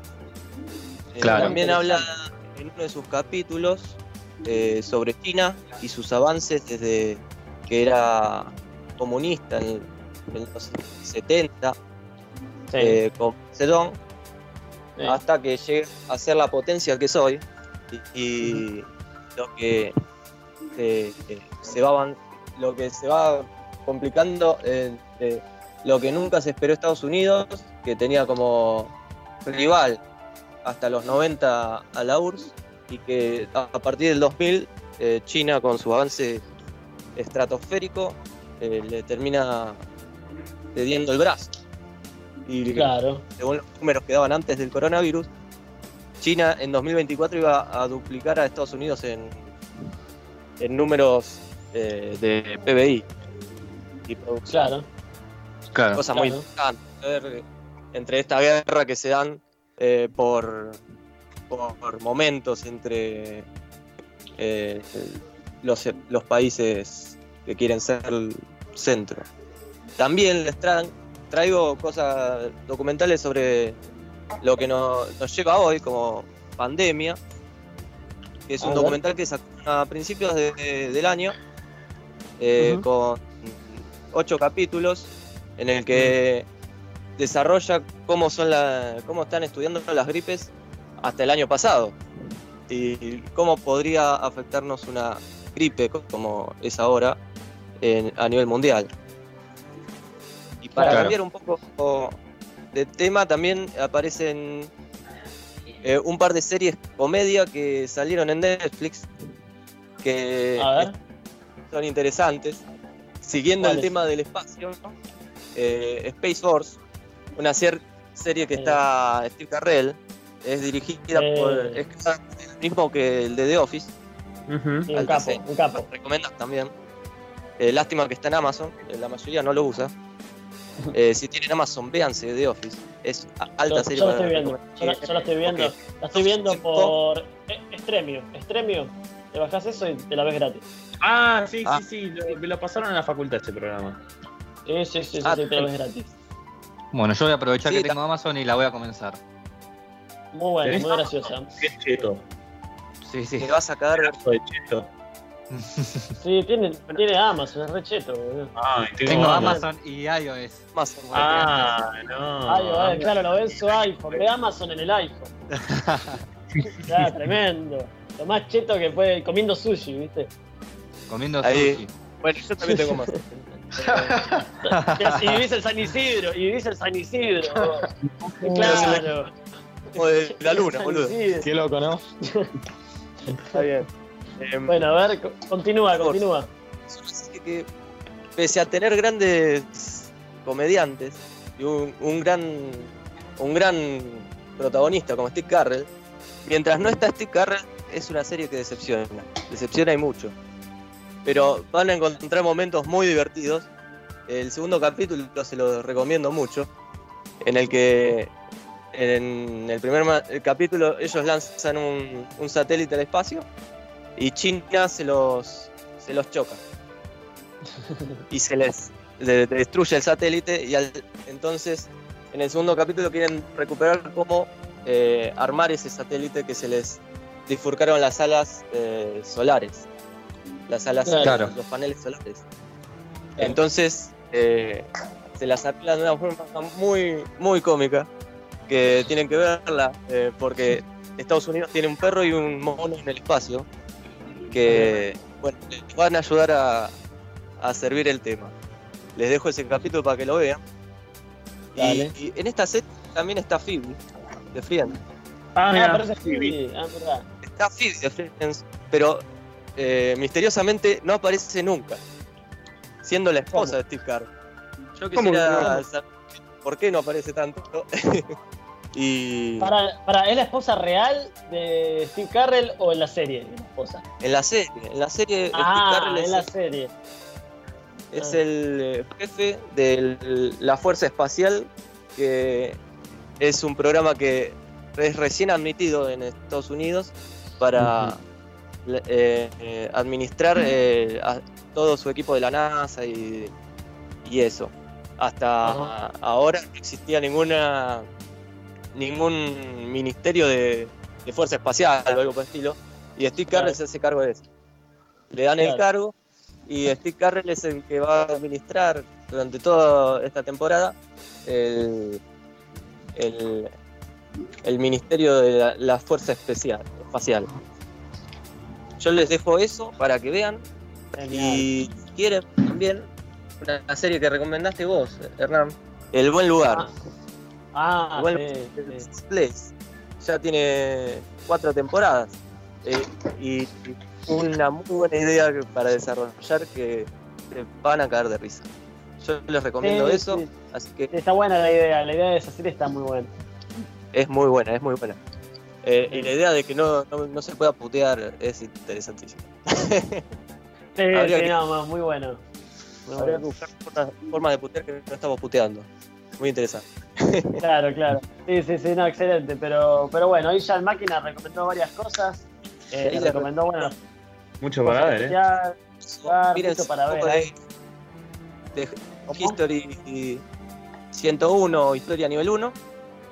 Eh, Pandemia, otro documental. Y esta serie Space eh, que es para arrancarla y fijarse si les va. Y The Good Place es muy recomendado para ustedes. Así que lo dejo. Esas series así bien desordenaditas.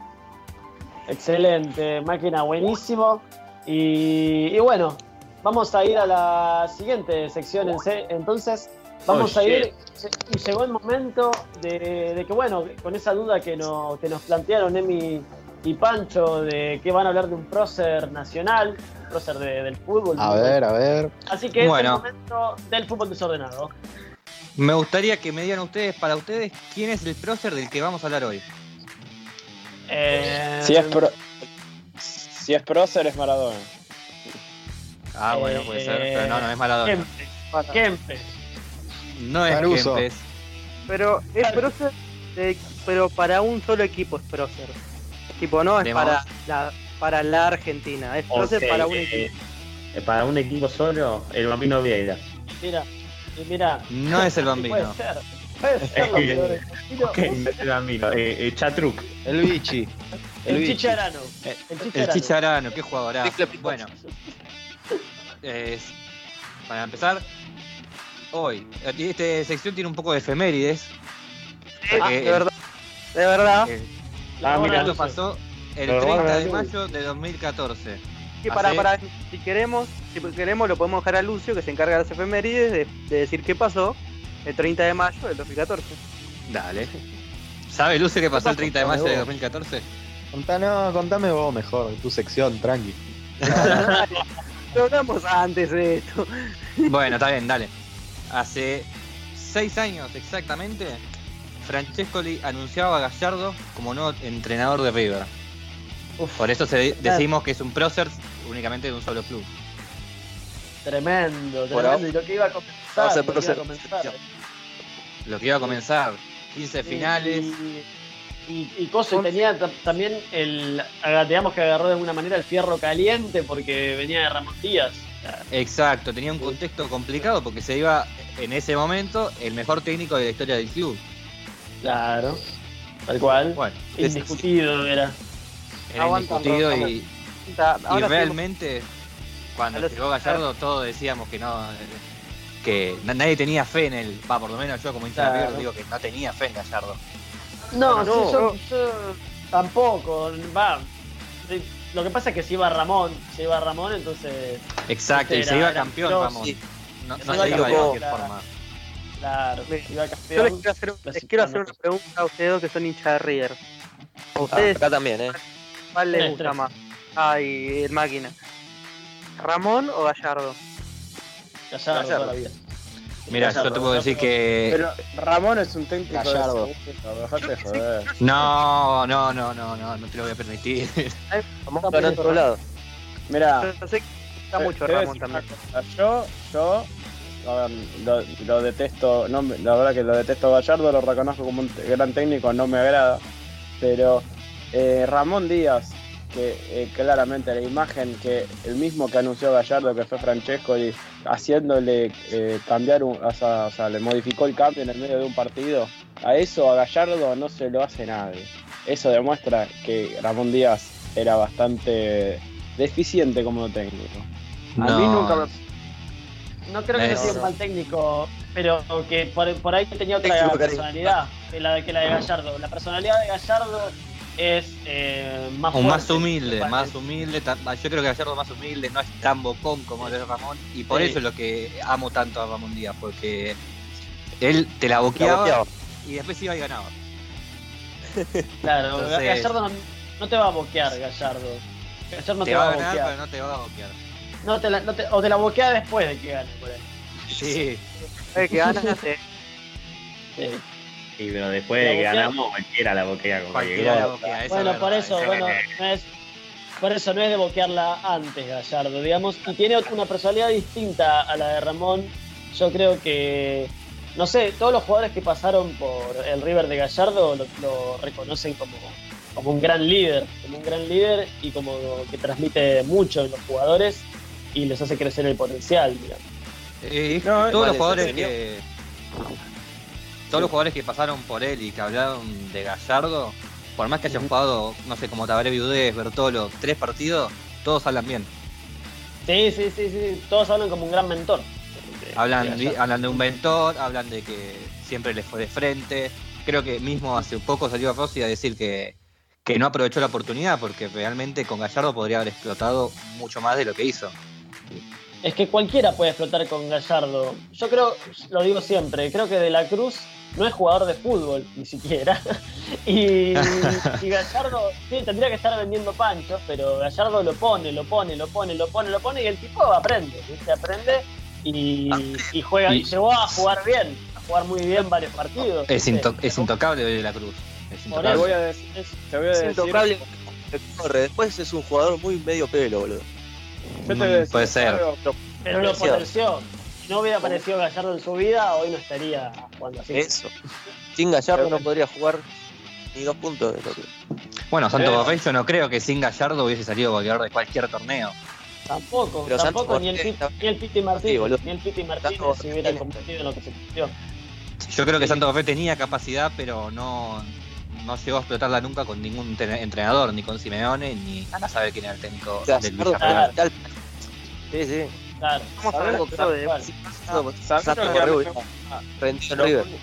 lo que más me gusta de Gallardo, te voy a decir, mira, los, los jugadores que, usted nombr- que ustedes nombraron era Santos Borré, jugaba prácticamente la reserva del, del Atlético de Madrid y de la Cruz, que supuestamente lo quería el Manchester City, jugar un equipo uruguayo. O sea, Sí. y el Piti Martínez, que, que Piti Martínez, que es distinto a los otros dos casos, era una promesa de Huracán que lo querían varios. Pero que ta- estuvo como, no sé si dos o tres años eh, desde, desde que llegó a River, que hasta hubo el año anterior a que a- antes que la rompiera supuestamente, lo, i- lo iban a, lo querían la mayoría, yo ah, escuchaba hincha de River que lo querían afuera, que me parecía un jugador pichado. Por ende, lo que, yo le banco, lo que yo le banco a Gallardo, porque lo del Piti Martínez yo me lo acuerdo patente, es que banco a los jugadores cuando no lo rendían, cuando por ejemplo tenés otros jugadores, eh, o sea, eh, te- tuviste otros jugadores por ahí, a ver, vamos a decir, eh, cuando eh, empezó a poner a Borré, la mayoría que, quería, quería que jugaran ese Prato Escoco y lo ponía a Borré, Escoco. ponía a Borré, ponía a Borré, Sí. lo ponía a Borré. Y, Sí, Borré. y termi- y la terminó rompiendo por, porque él estaba convencido de una cosa y yo no reconozco eso. Banca los juegos de tal forma que le termina respondiendo. Mismo Claro. se hablaba en su momento que Drussi estuvo a punto de pasar a Vélez a nada. eh, Sí, y era Gallardo lo, lo evitó y le dijo que iba a empezar a jugar, que iba a jugar de 9, que lo iba a insistir, insistir. Y Drussi terminó siendo, si no hubiese sido por el doping que le saltó, o que supuestamente le iba a saltar, eh, terminaba jugando en un grande Europa para mí, por cómo venía. Sí, bueno. Claro. Se comió los mocos. Fue el que hicieron que se coman los mocos. Porque para mí no era el solo el que tenía el doping, pero bueno.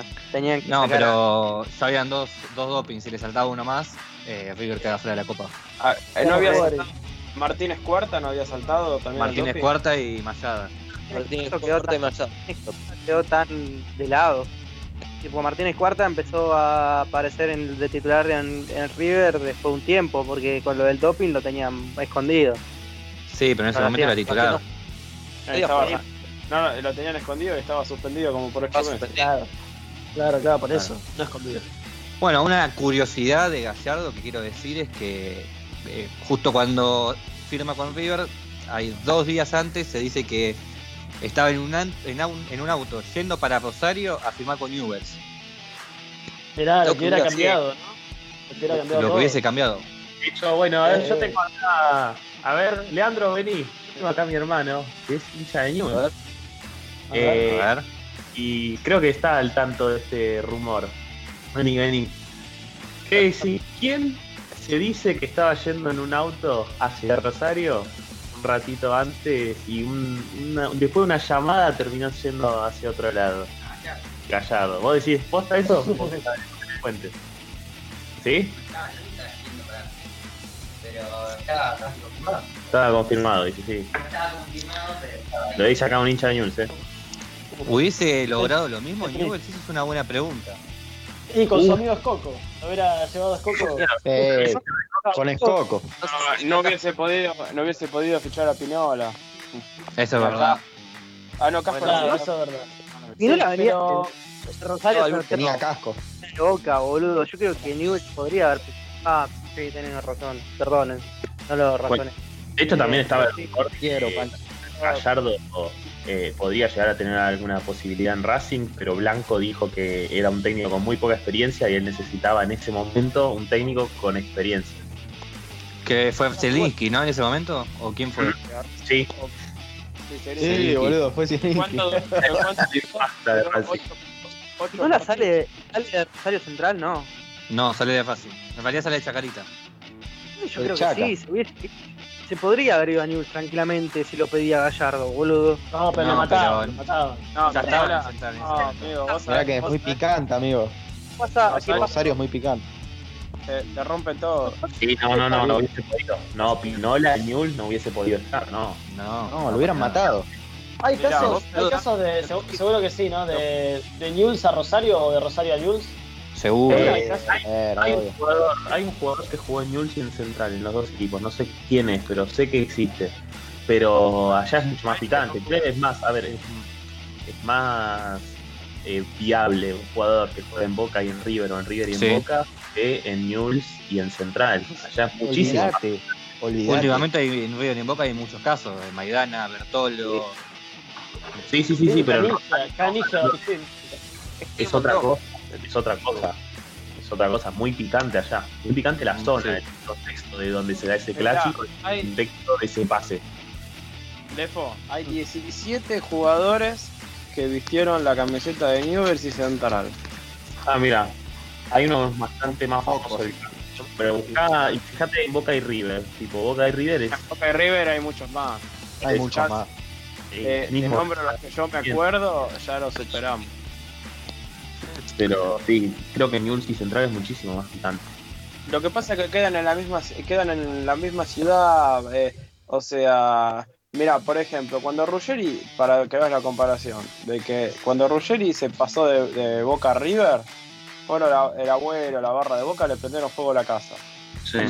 Y, cuando, y vos pensás que en este caso, al ser un, una ciudad, una ciudad nada más, te van y, pero te, te matan literal. O sea, mm, te deja mover. No, pero te tenés que ir del país para que no te encuentres. Sí, accedo que fácil. Bueno, Pancho, quiero que como sos mi compañero en, en esta sección, que me cuentes los números de Gallardo en River. Tuvo una alta tasa de victorias, Gallardo ganando 11 eh, de 15, que es una bestialidad para un DT, boludo, ganar 11 de 15. Finales finales, claramente finales. ¿Algunas penales o todas en los 90? No sé bien, no me acuerdo bien, pero eso lo sabrás vos que las habrás vivido las 15, boludo, pero... Sí, no, ninguna en penales, ya lo, comento yo, ninguna en penales. claro, eh. que es, algo increíble, ha llegado suplementarios, pero no llegó a los penales. Pero jamás a penales. Todo, me, hubiera gustado, ir a penales con Flamengo.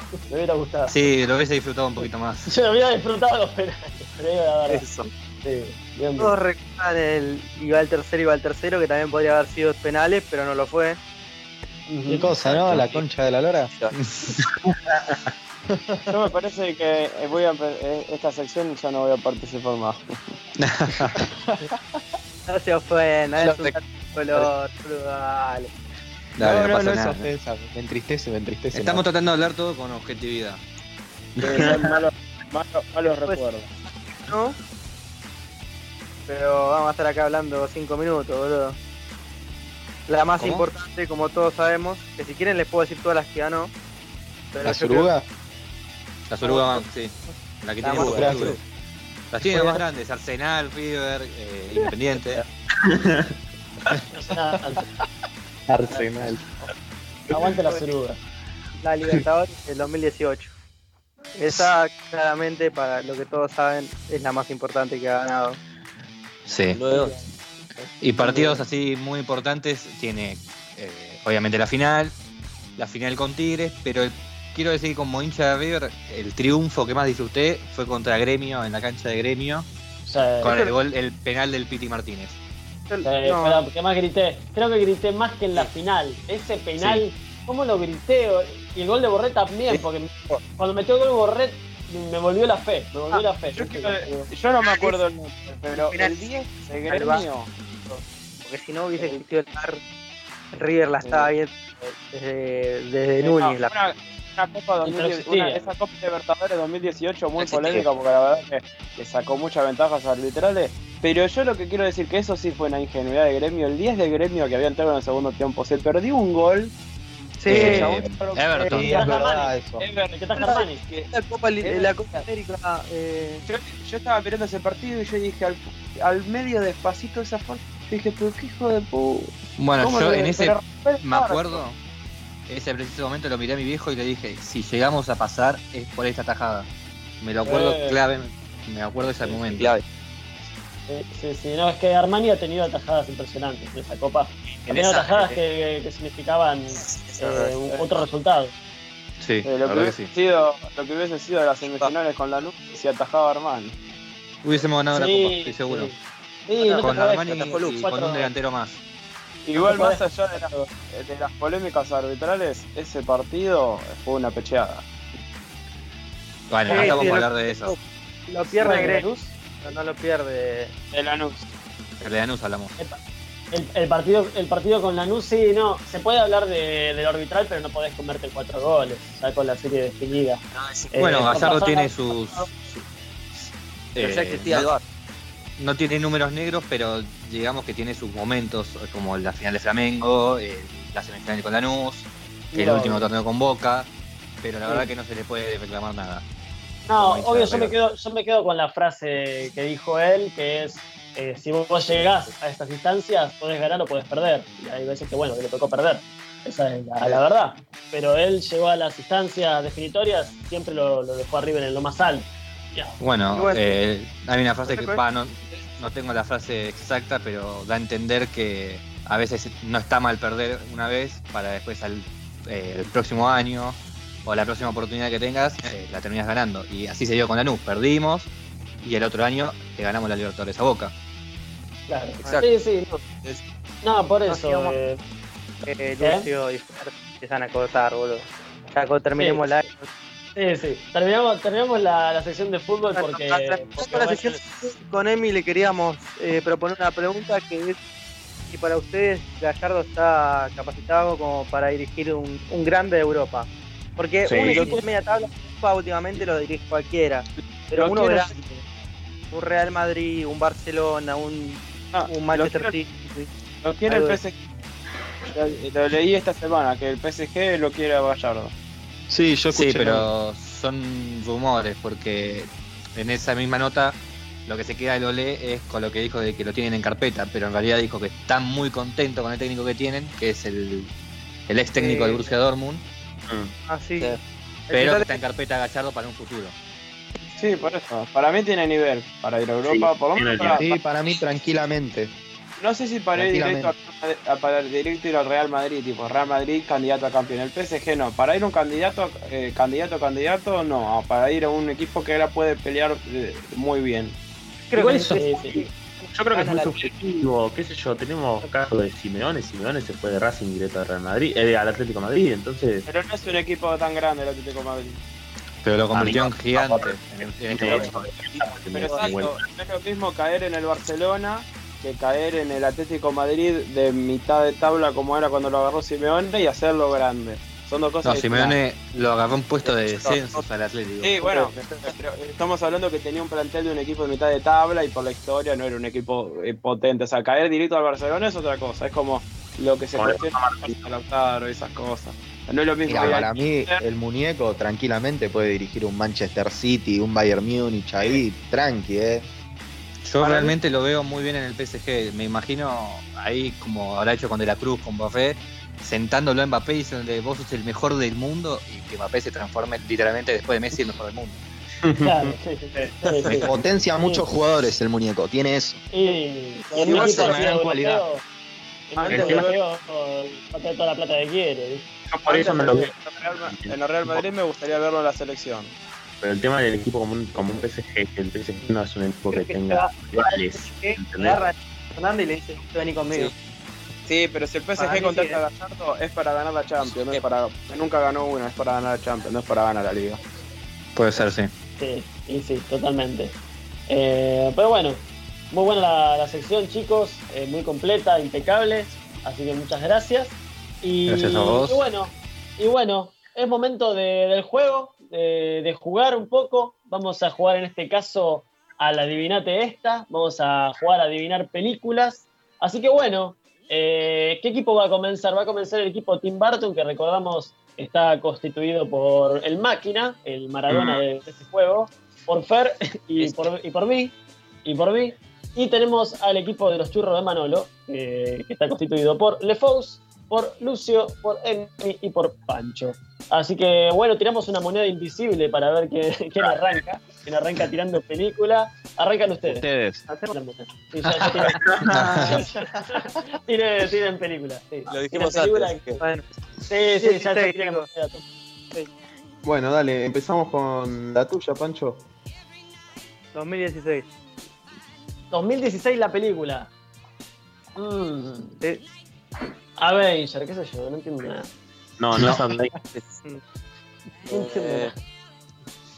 No es de- la remake de Harry Potter, ¿cómo es? Esa. Tampoco es la Animales remake de. Harry Potter ni Animales Fantásticos. Negativo. Tengo, tengo, pues, si es Pancho, tengo como cinco opciones, porque ya verdad que. Eh, Bueno, tire, te, voy- tire. te voy a tirar, te voy a tirar la primera. Batman vs Superman. No, es Batman No. vs Superman. Linda, linda, me gustó, me gustó.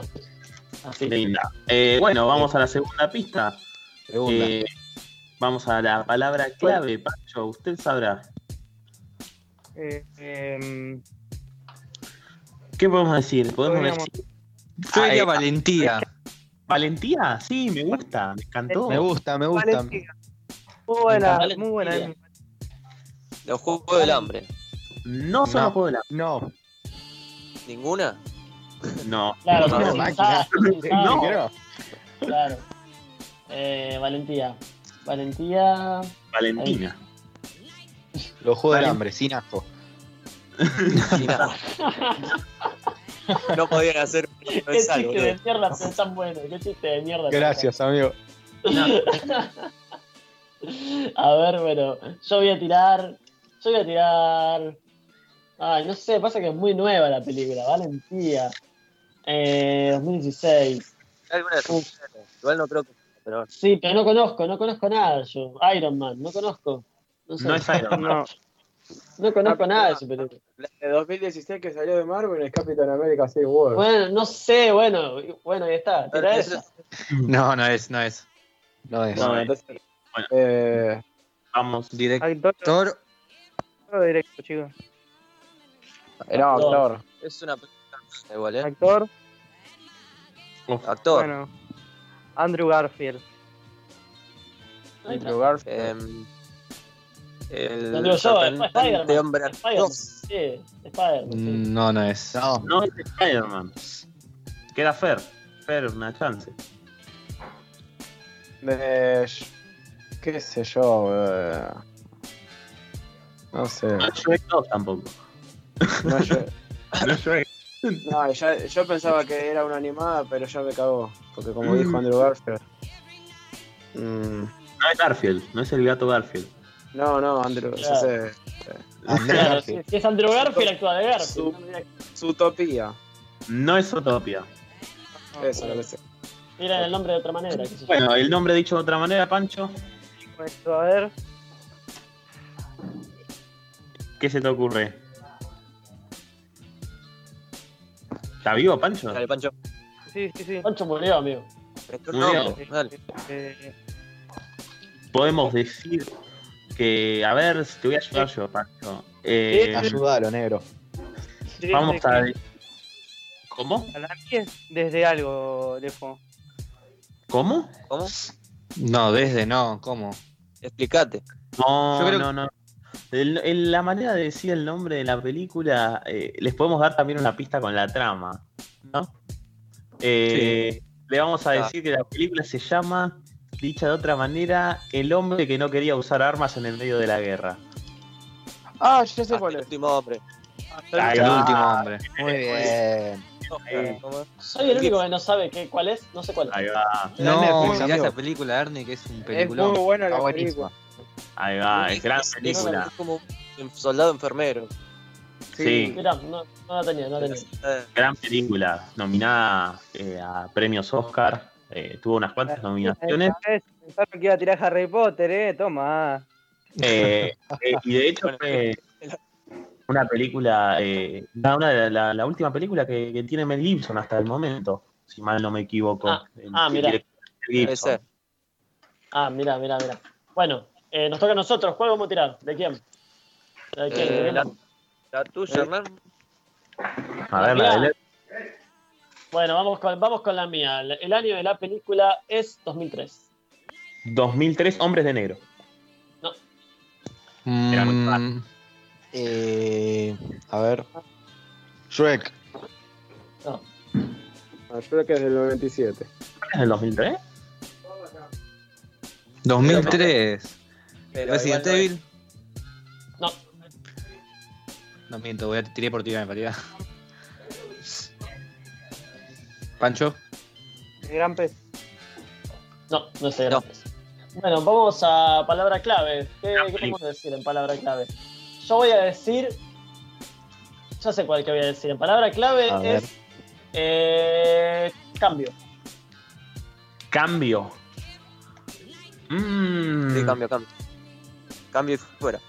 Cambio y fuera. Cambio, el, el ar- el arbolito, un arbolito es cambio, cambio. cambio. Cambio. cambio. Cambio. puse de- Cambio, cambio. Eh, Cambio, boludo.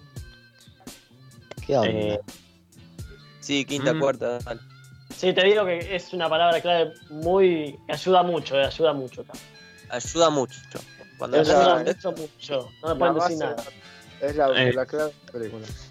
No, me, estoy, estoy noqueadísimo, no sé. eh, Yo paso. Sí, a la no sé. Eh, Matrix. No. Matrix. es del 99, hermano. Eh, Hulk. No, no es joven. No. Cambio, Ah, cambios, cambios. Bueno, Sí, ¿pasaron? paso, paso. Sí. Bueno. Va, actor o director. Director. Y- Director, amigo. Director. ¿Seguro? Bueno, actor, actor, actor, actor, actor. Pará, pará, Actor. decídanse, decídanse. Actor, actor, actor. Actor, Sí. Jamie Lee Curtis. bueno, con Jamie Lee Curtis y Lindsay Lohan. Con esto ya lo sacan. Ah, Ah, eh, eh, juego de Viernes gemela. de locos. No, No, claro, Viernes de estúpido. Loco. Viernes de Loco, Viernes de juego de no. Cagado que soy, boludo. Es Freaky, Freaky Friday la película. Así que bueno, dos puntos para ustedes, un punto para nosotros. Sí, qué buena película. Gran película, gran película de Qué buena peli. director Disney, no. Mark Waters. Sí, sí, Cuando la es- mamá es se mueve una- al pibe, boludo. eh, es una remake esta.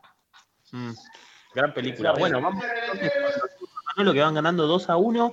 Eh, vamos con la que les tiré yo. Nosotros Sí, vamos sí. a uno, Dale. Nosotros vamos ganando 2 a 1. Claro, los churros de mano lo van ganando 2 a 1. Sí, obvio, obvio. Extraña.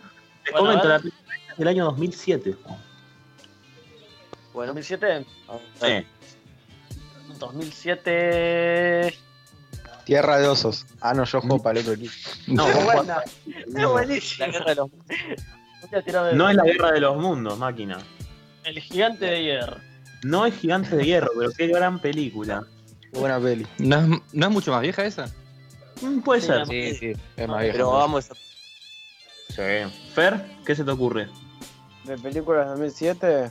Sí. Mm, tirar- no creo que sea del, del, del estilo de, Ref- de Le. Voy a tirar Ratatouille. No es Ratatouille, pero ¿cómo no va a ser de mi estilo si es mi película favorita de Pixar? Ah. No, yo no te dije, no, peli. dije- no sabía si era de tu estilo. gran película. Eh, vamos, bueno, entonces vamos a ir a la palabra clave. Que la palabra clave en este caso puede ser. Eh, ¿Cómo? Encierro. Encierro. Me encantó. pero divina palabra. Encierro. Uh, ya sé, la película de los Simpsons. No me cagó. Ah, qué hijo de puta. ¿Qué es? hermano, no, soy un capo. Soy un capo. Soy un capo. Muy bien, amigo. lo recagué, lo recagué. Claro, el domo. Me imaginé el domo. Me dijeron encierro el domo. Sí, sí. sí ya atreví. Bueno, bien. Tremendo, tremendo. Bueno, eh, tenemos. ¿Cuántos? ¿Cinco puntos? No, cuatro puntos. No, tres. Ah, claro, tres más uno, cuatro. Cuatro puntos. tenemos. Y ustedes tienen dos puntos, así que bueno, vamos con la, con la de Fero con la de máquina. Jugamos. La tuya. A ver. Eh, bueno. La mía sería del 96. Año máquina. 996. Trainspotting. No, no sería. Armagedón. ¿Cómo, cómo, cómo? ¿Qué? Hijo de puta, no puede ser. La buscó, dale. La buscó, la buscó. ¿Era Fargo? No la busqué, boludo, Fargo. Fargo. Nah, la buscaste, hijo de mil puta, nah. ¿Qué?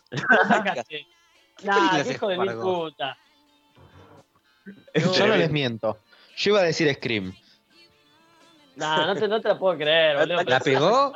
¿La pegó Pancho? No sé cómo la pegó, boludo. Che, está la película de Eva Perón también. ¿Qué tiene que ver? No, justo me salió en películas de 1996 porque busqué lo que dijo Pancho. Y efectivamente, de 1996 es Fargo. Yo pensé que Fargo para mí la buscó, para mí Pancho la buscó, la buscaste, buscaste en 1996. Bueno, decime otra, decime otra si no me querés, decí otra, dale. Otra. otra Te desafía. amigo. No, no, no, no, agarrá los puntos y andate. Si dice eso es porque lo hizo. Si dice eso es porque lo hizo. Eh, si dice eso de darme otra. Eh, si no las peleás. Si no la peleas, tu puntito. Se, lo, damos. Dale, le damos Ah, le, le hiciste. comprobarlo, así que bueno.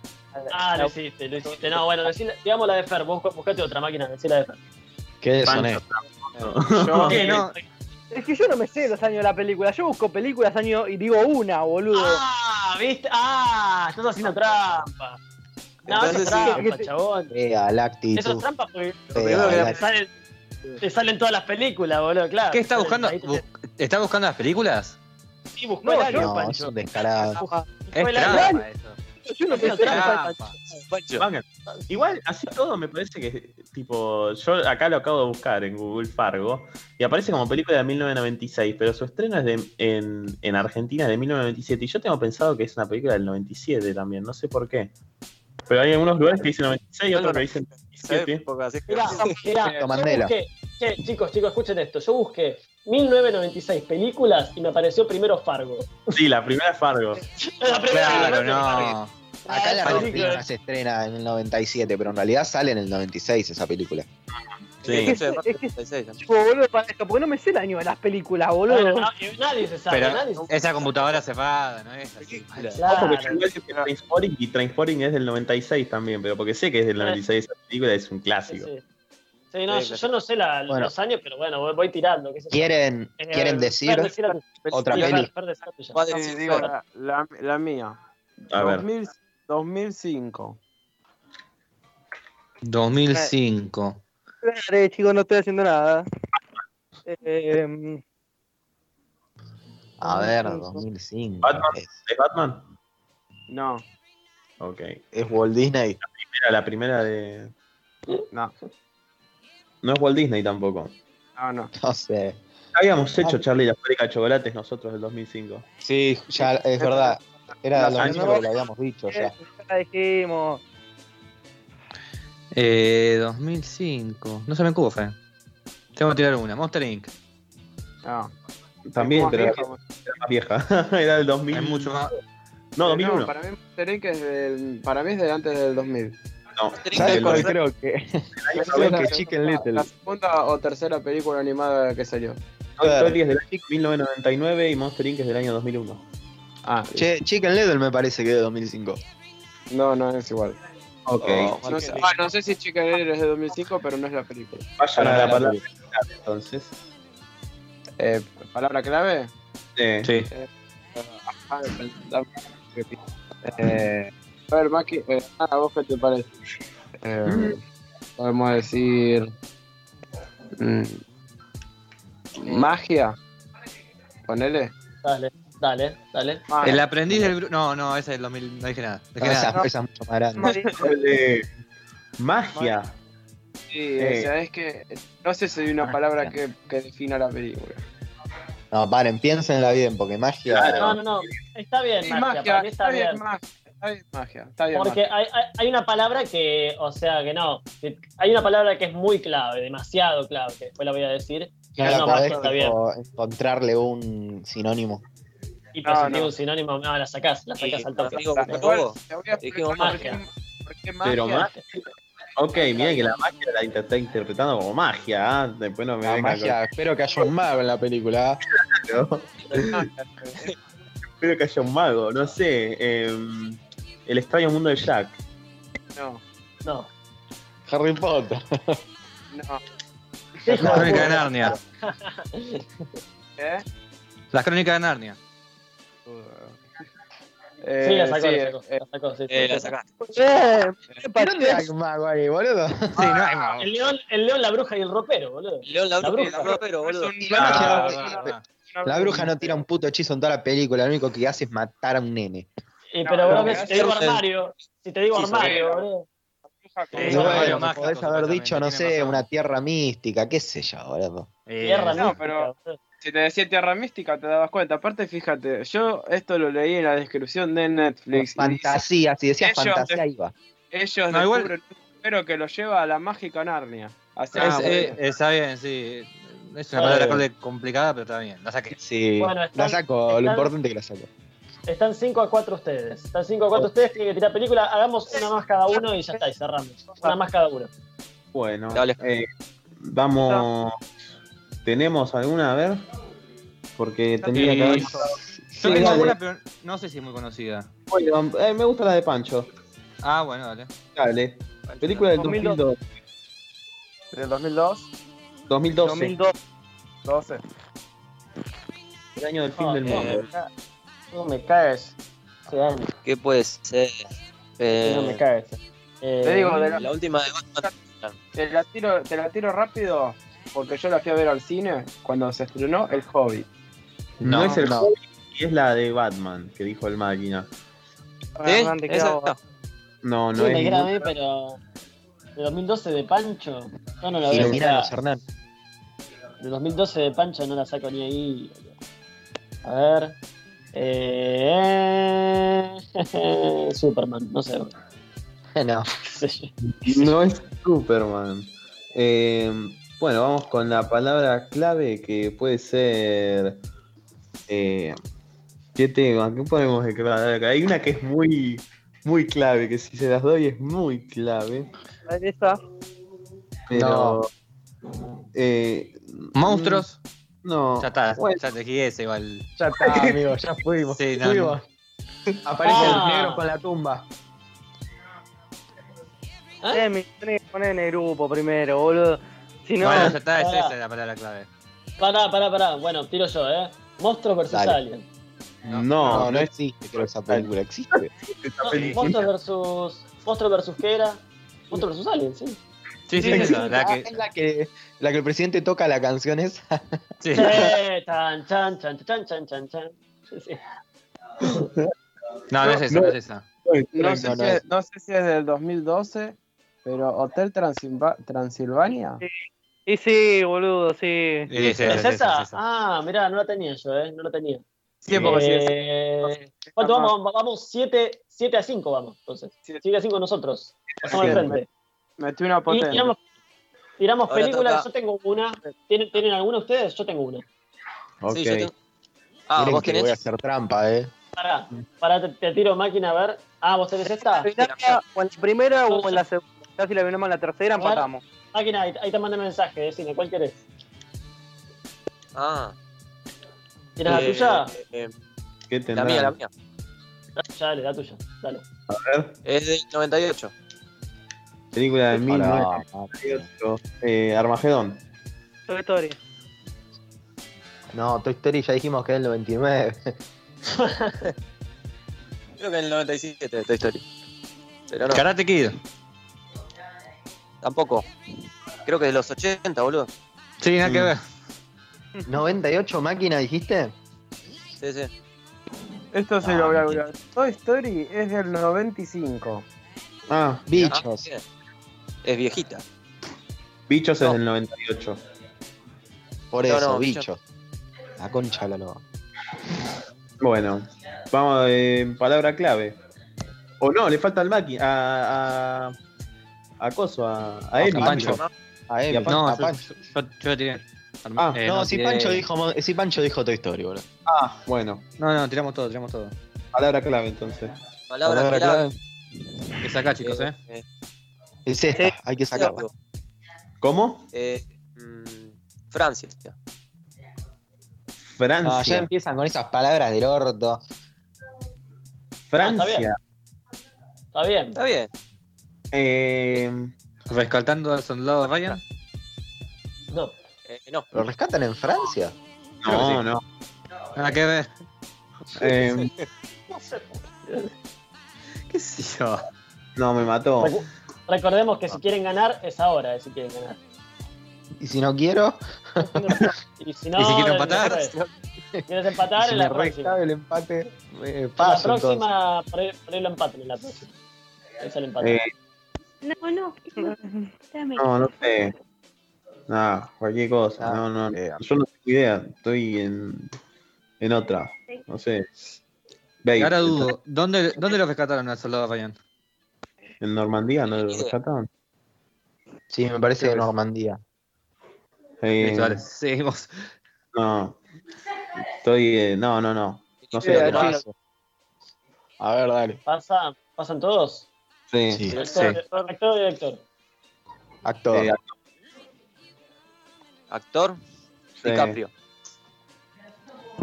Ah, la de Coso, es pelotudo. La de. La de los mosqueteros, eh, pero es la de. No, no, no es la de todos los mosqueteros, es la de. La de D'Artagnan. No vale buscar. No Eh, vale buscar. No vale eh, buscar. No vale El hombre de buscar. la máscara de hierro. Sí, ahí está. Es- Ahí está, y sí, es el Ah, cuarto pero mosquetero. esa la dijimos una vez en, en Grandes desempate. Es el Bueno, cuarto esta- mosquetero. Soy repetido ese. En esa está Leonardo DiCaprio, ¿no? Sí, está buena. Por eso lo sos Ah, no escuché, amigo, que dijiste, perdón. Ah, perdón, perdón. Tengo que repetir. Eh, lo digo.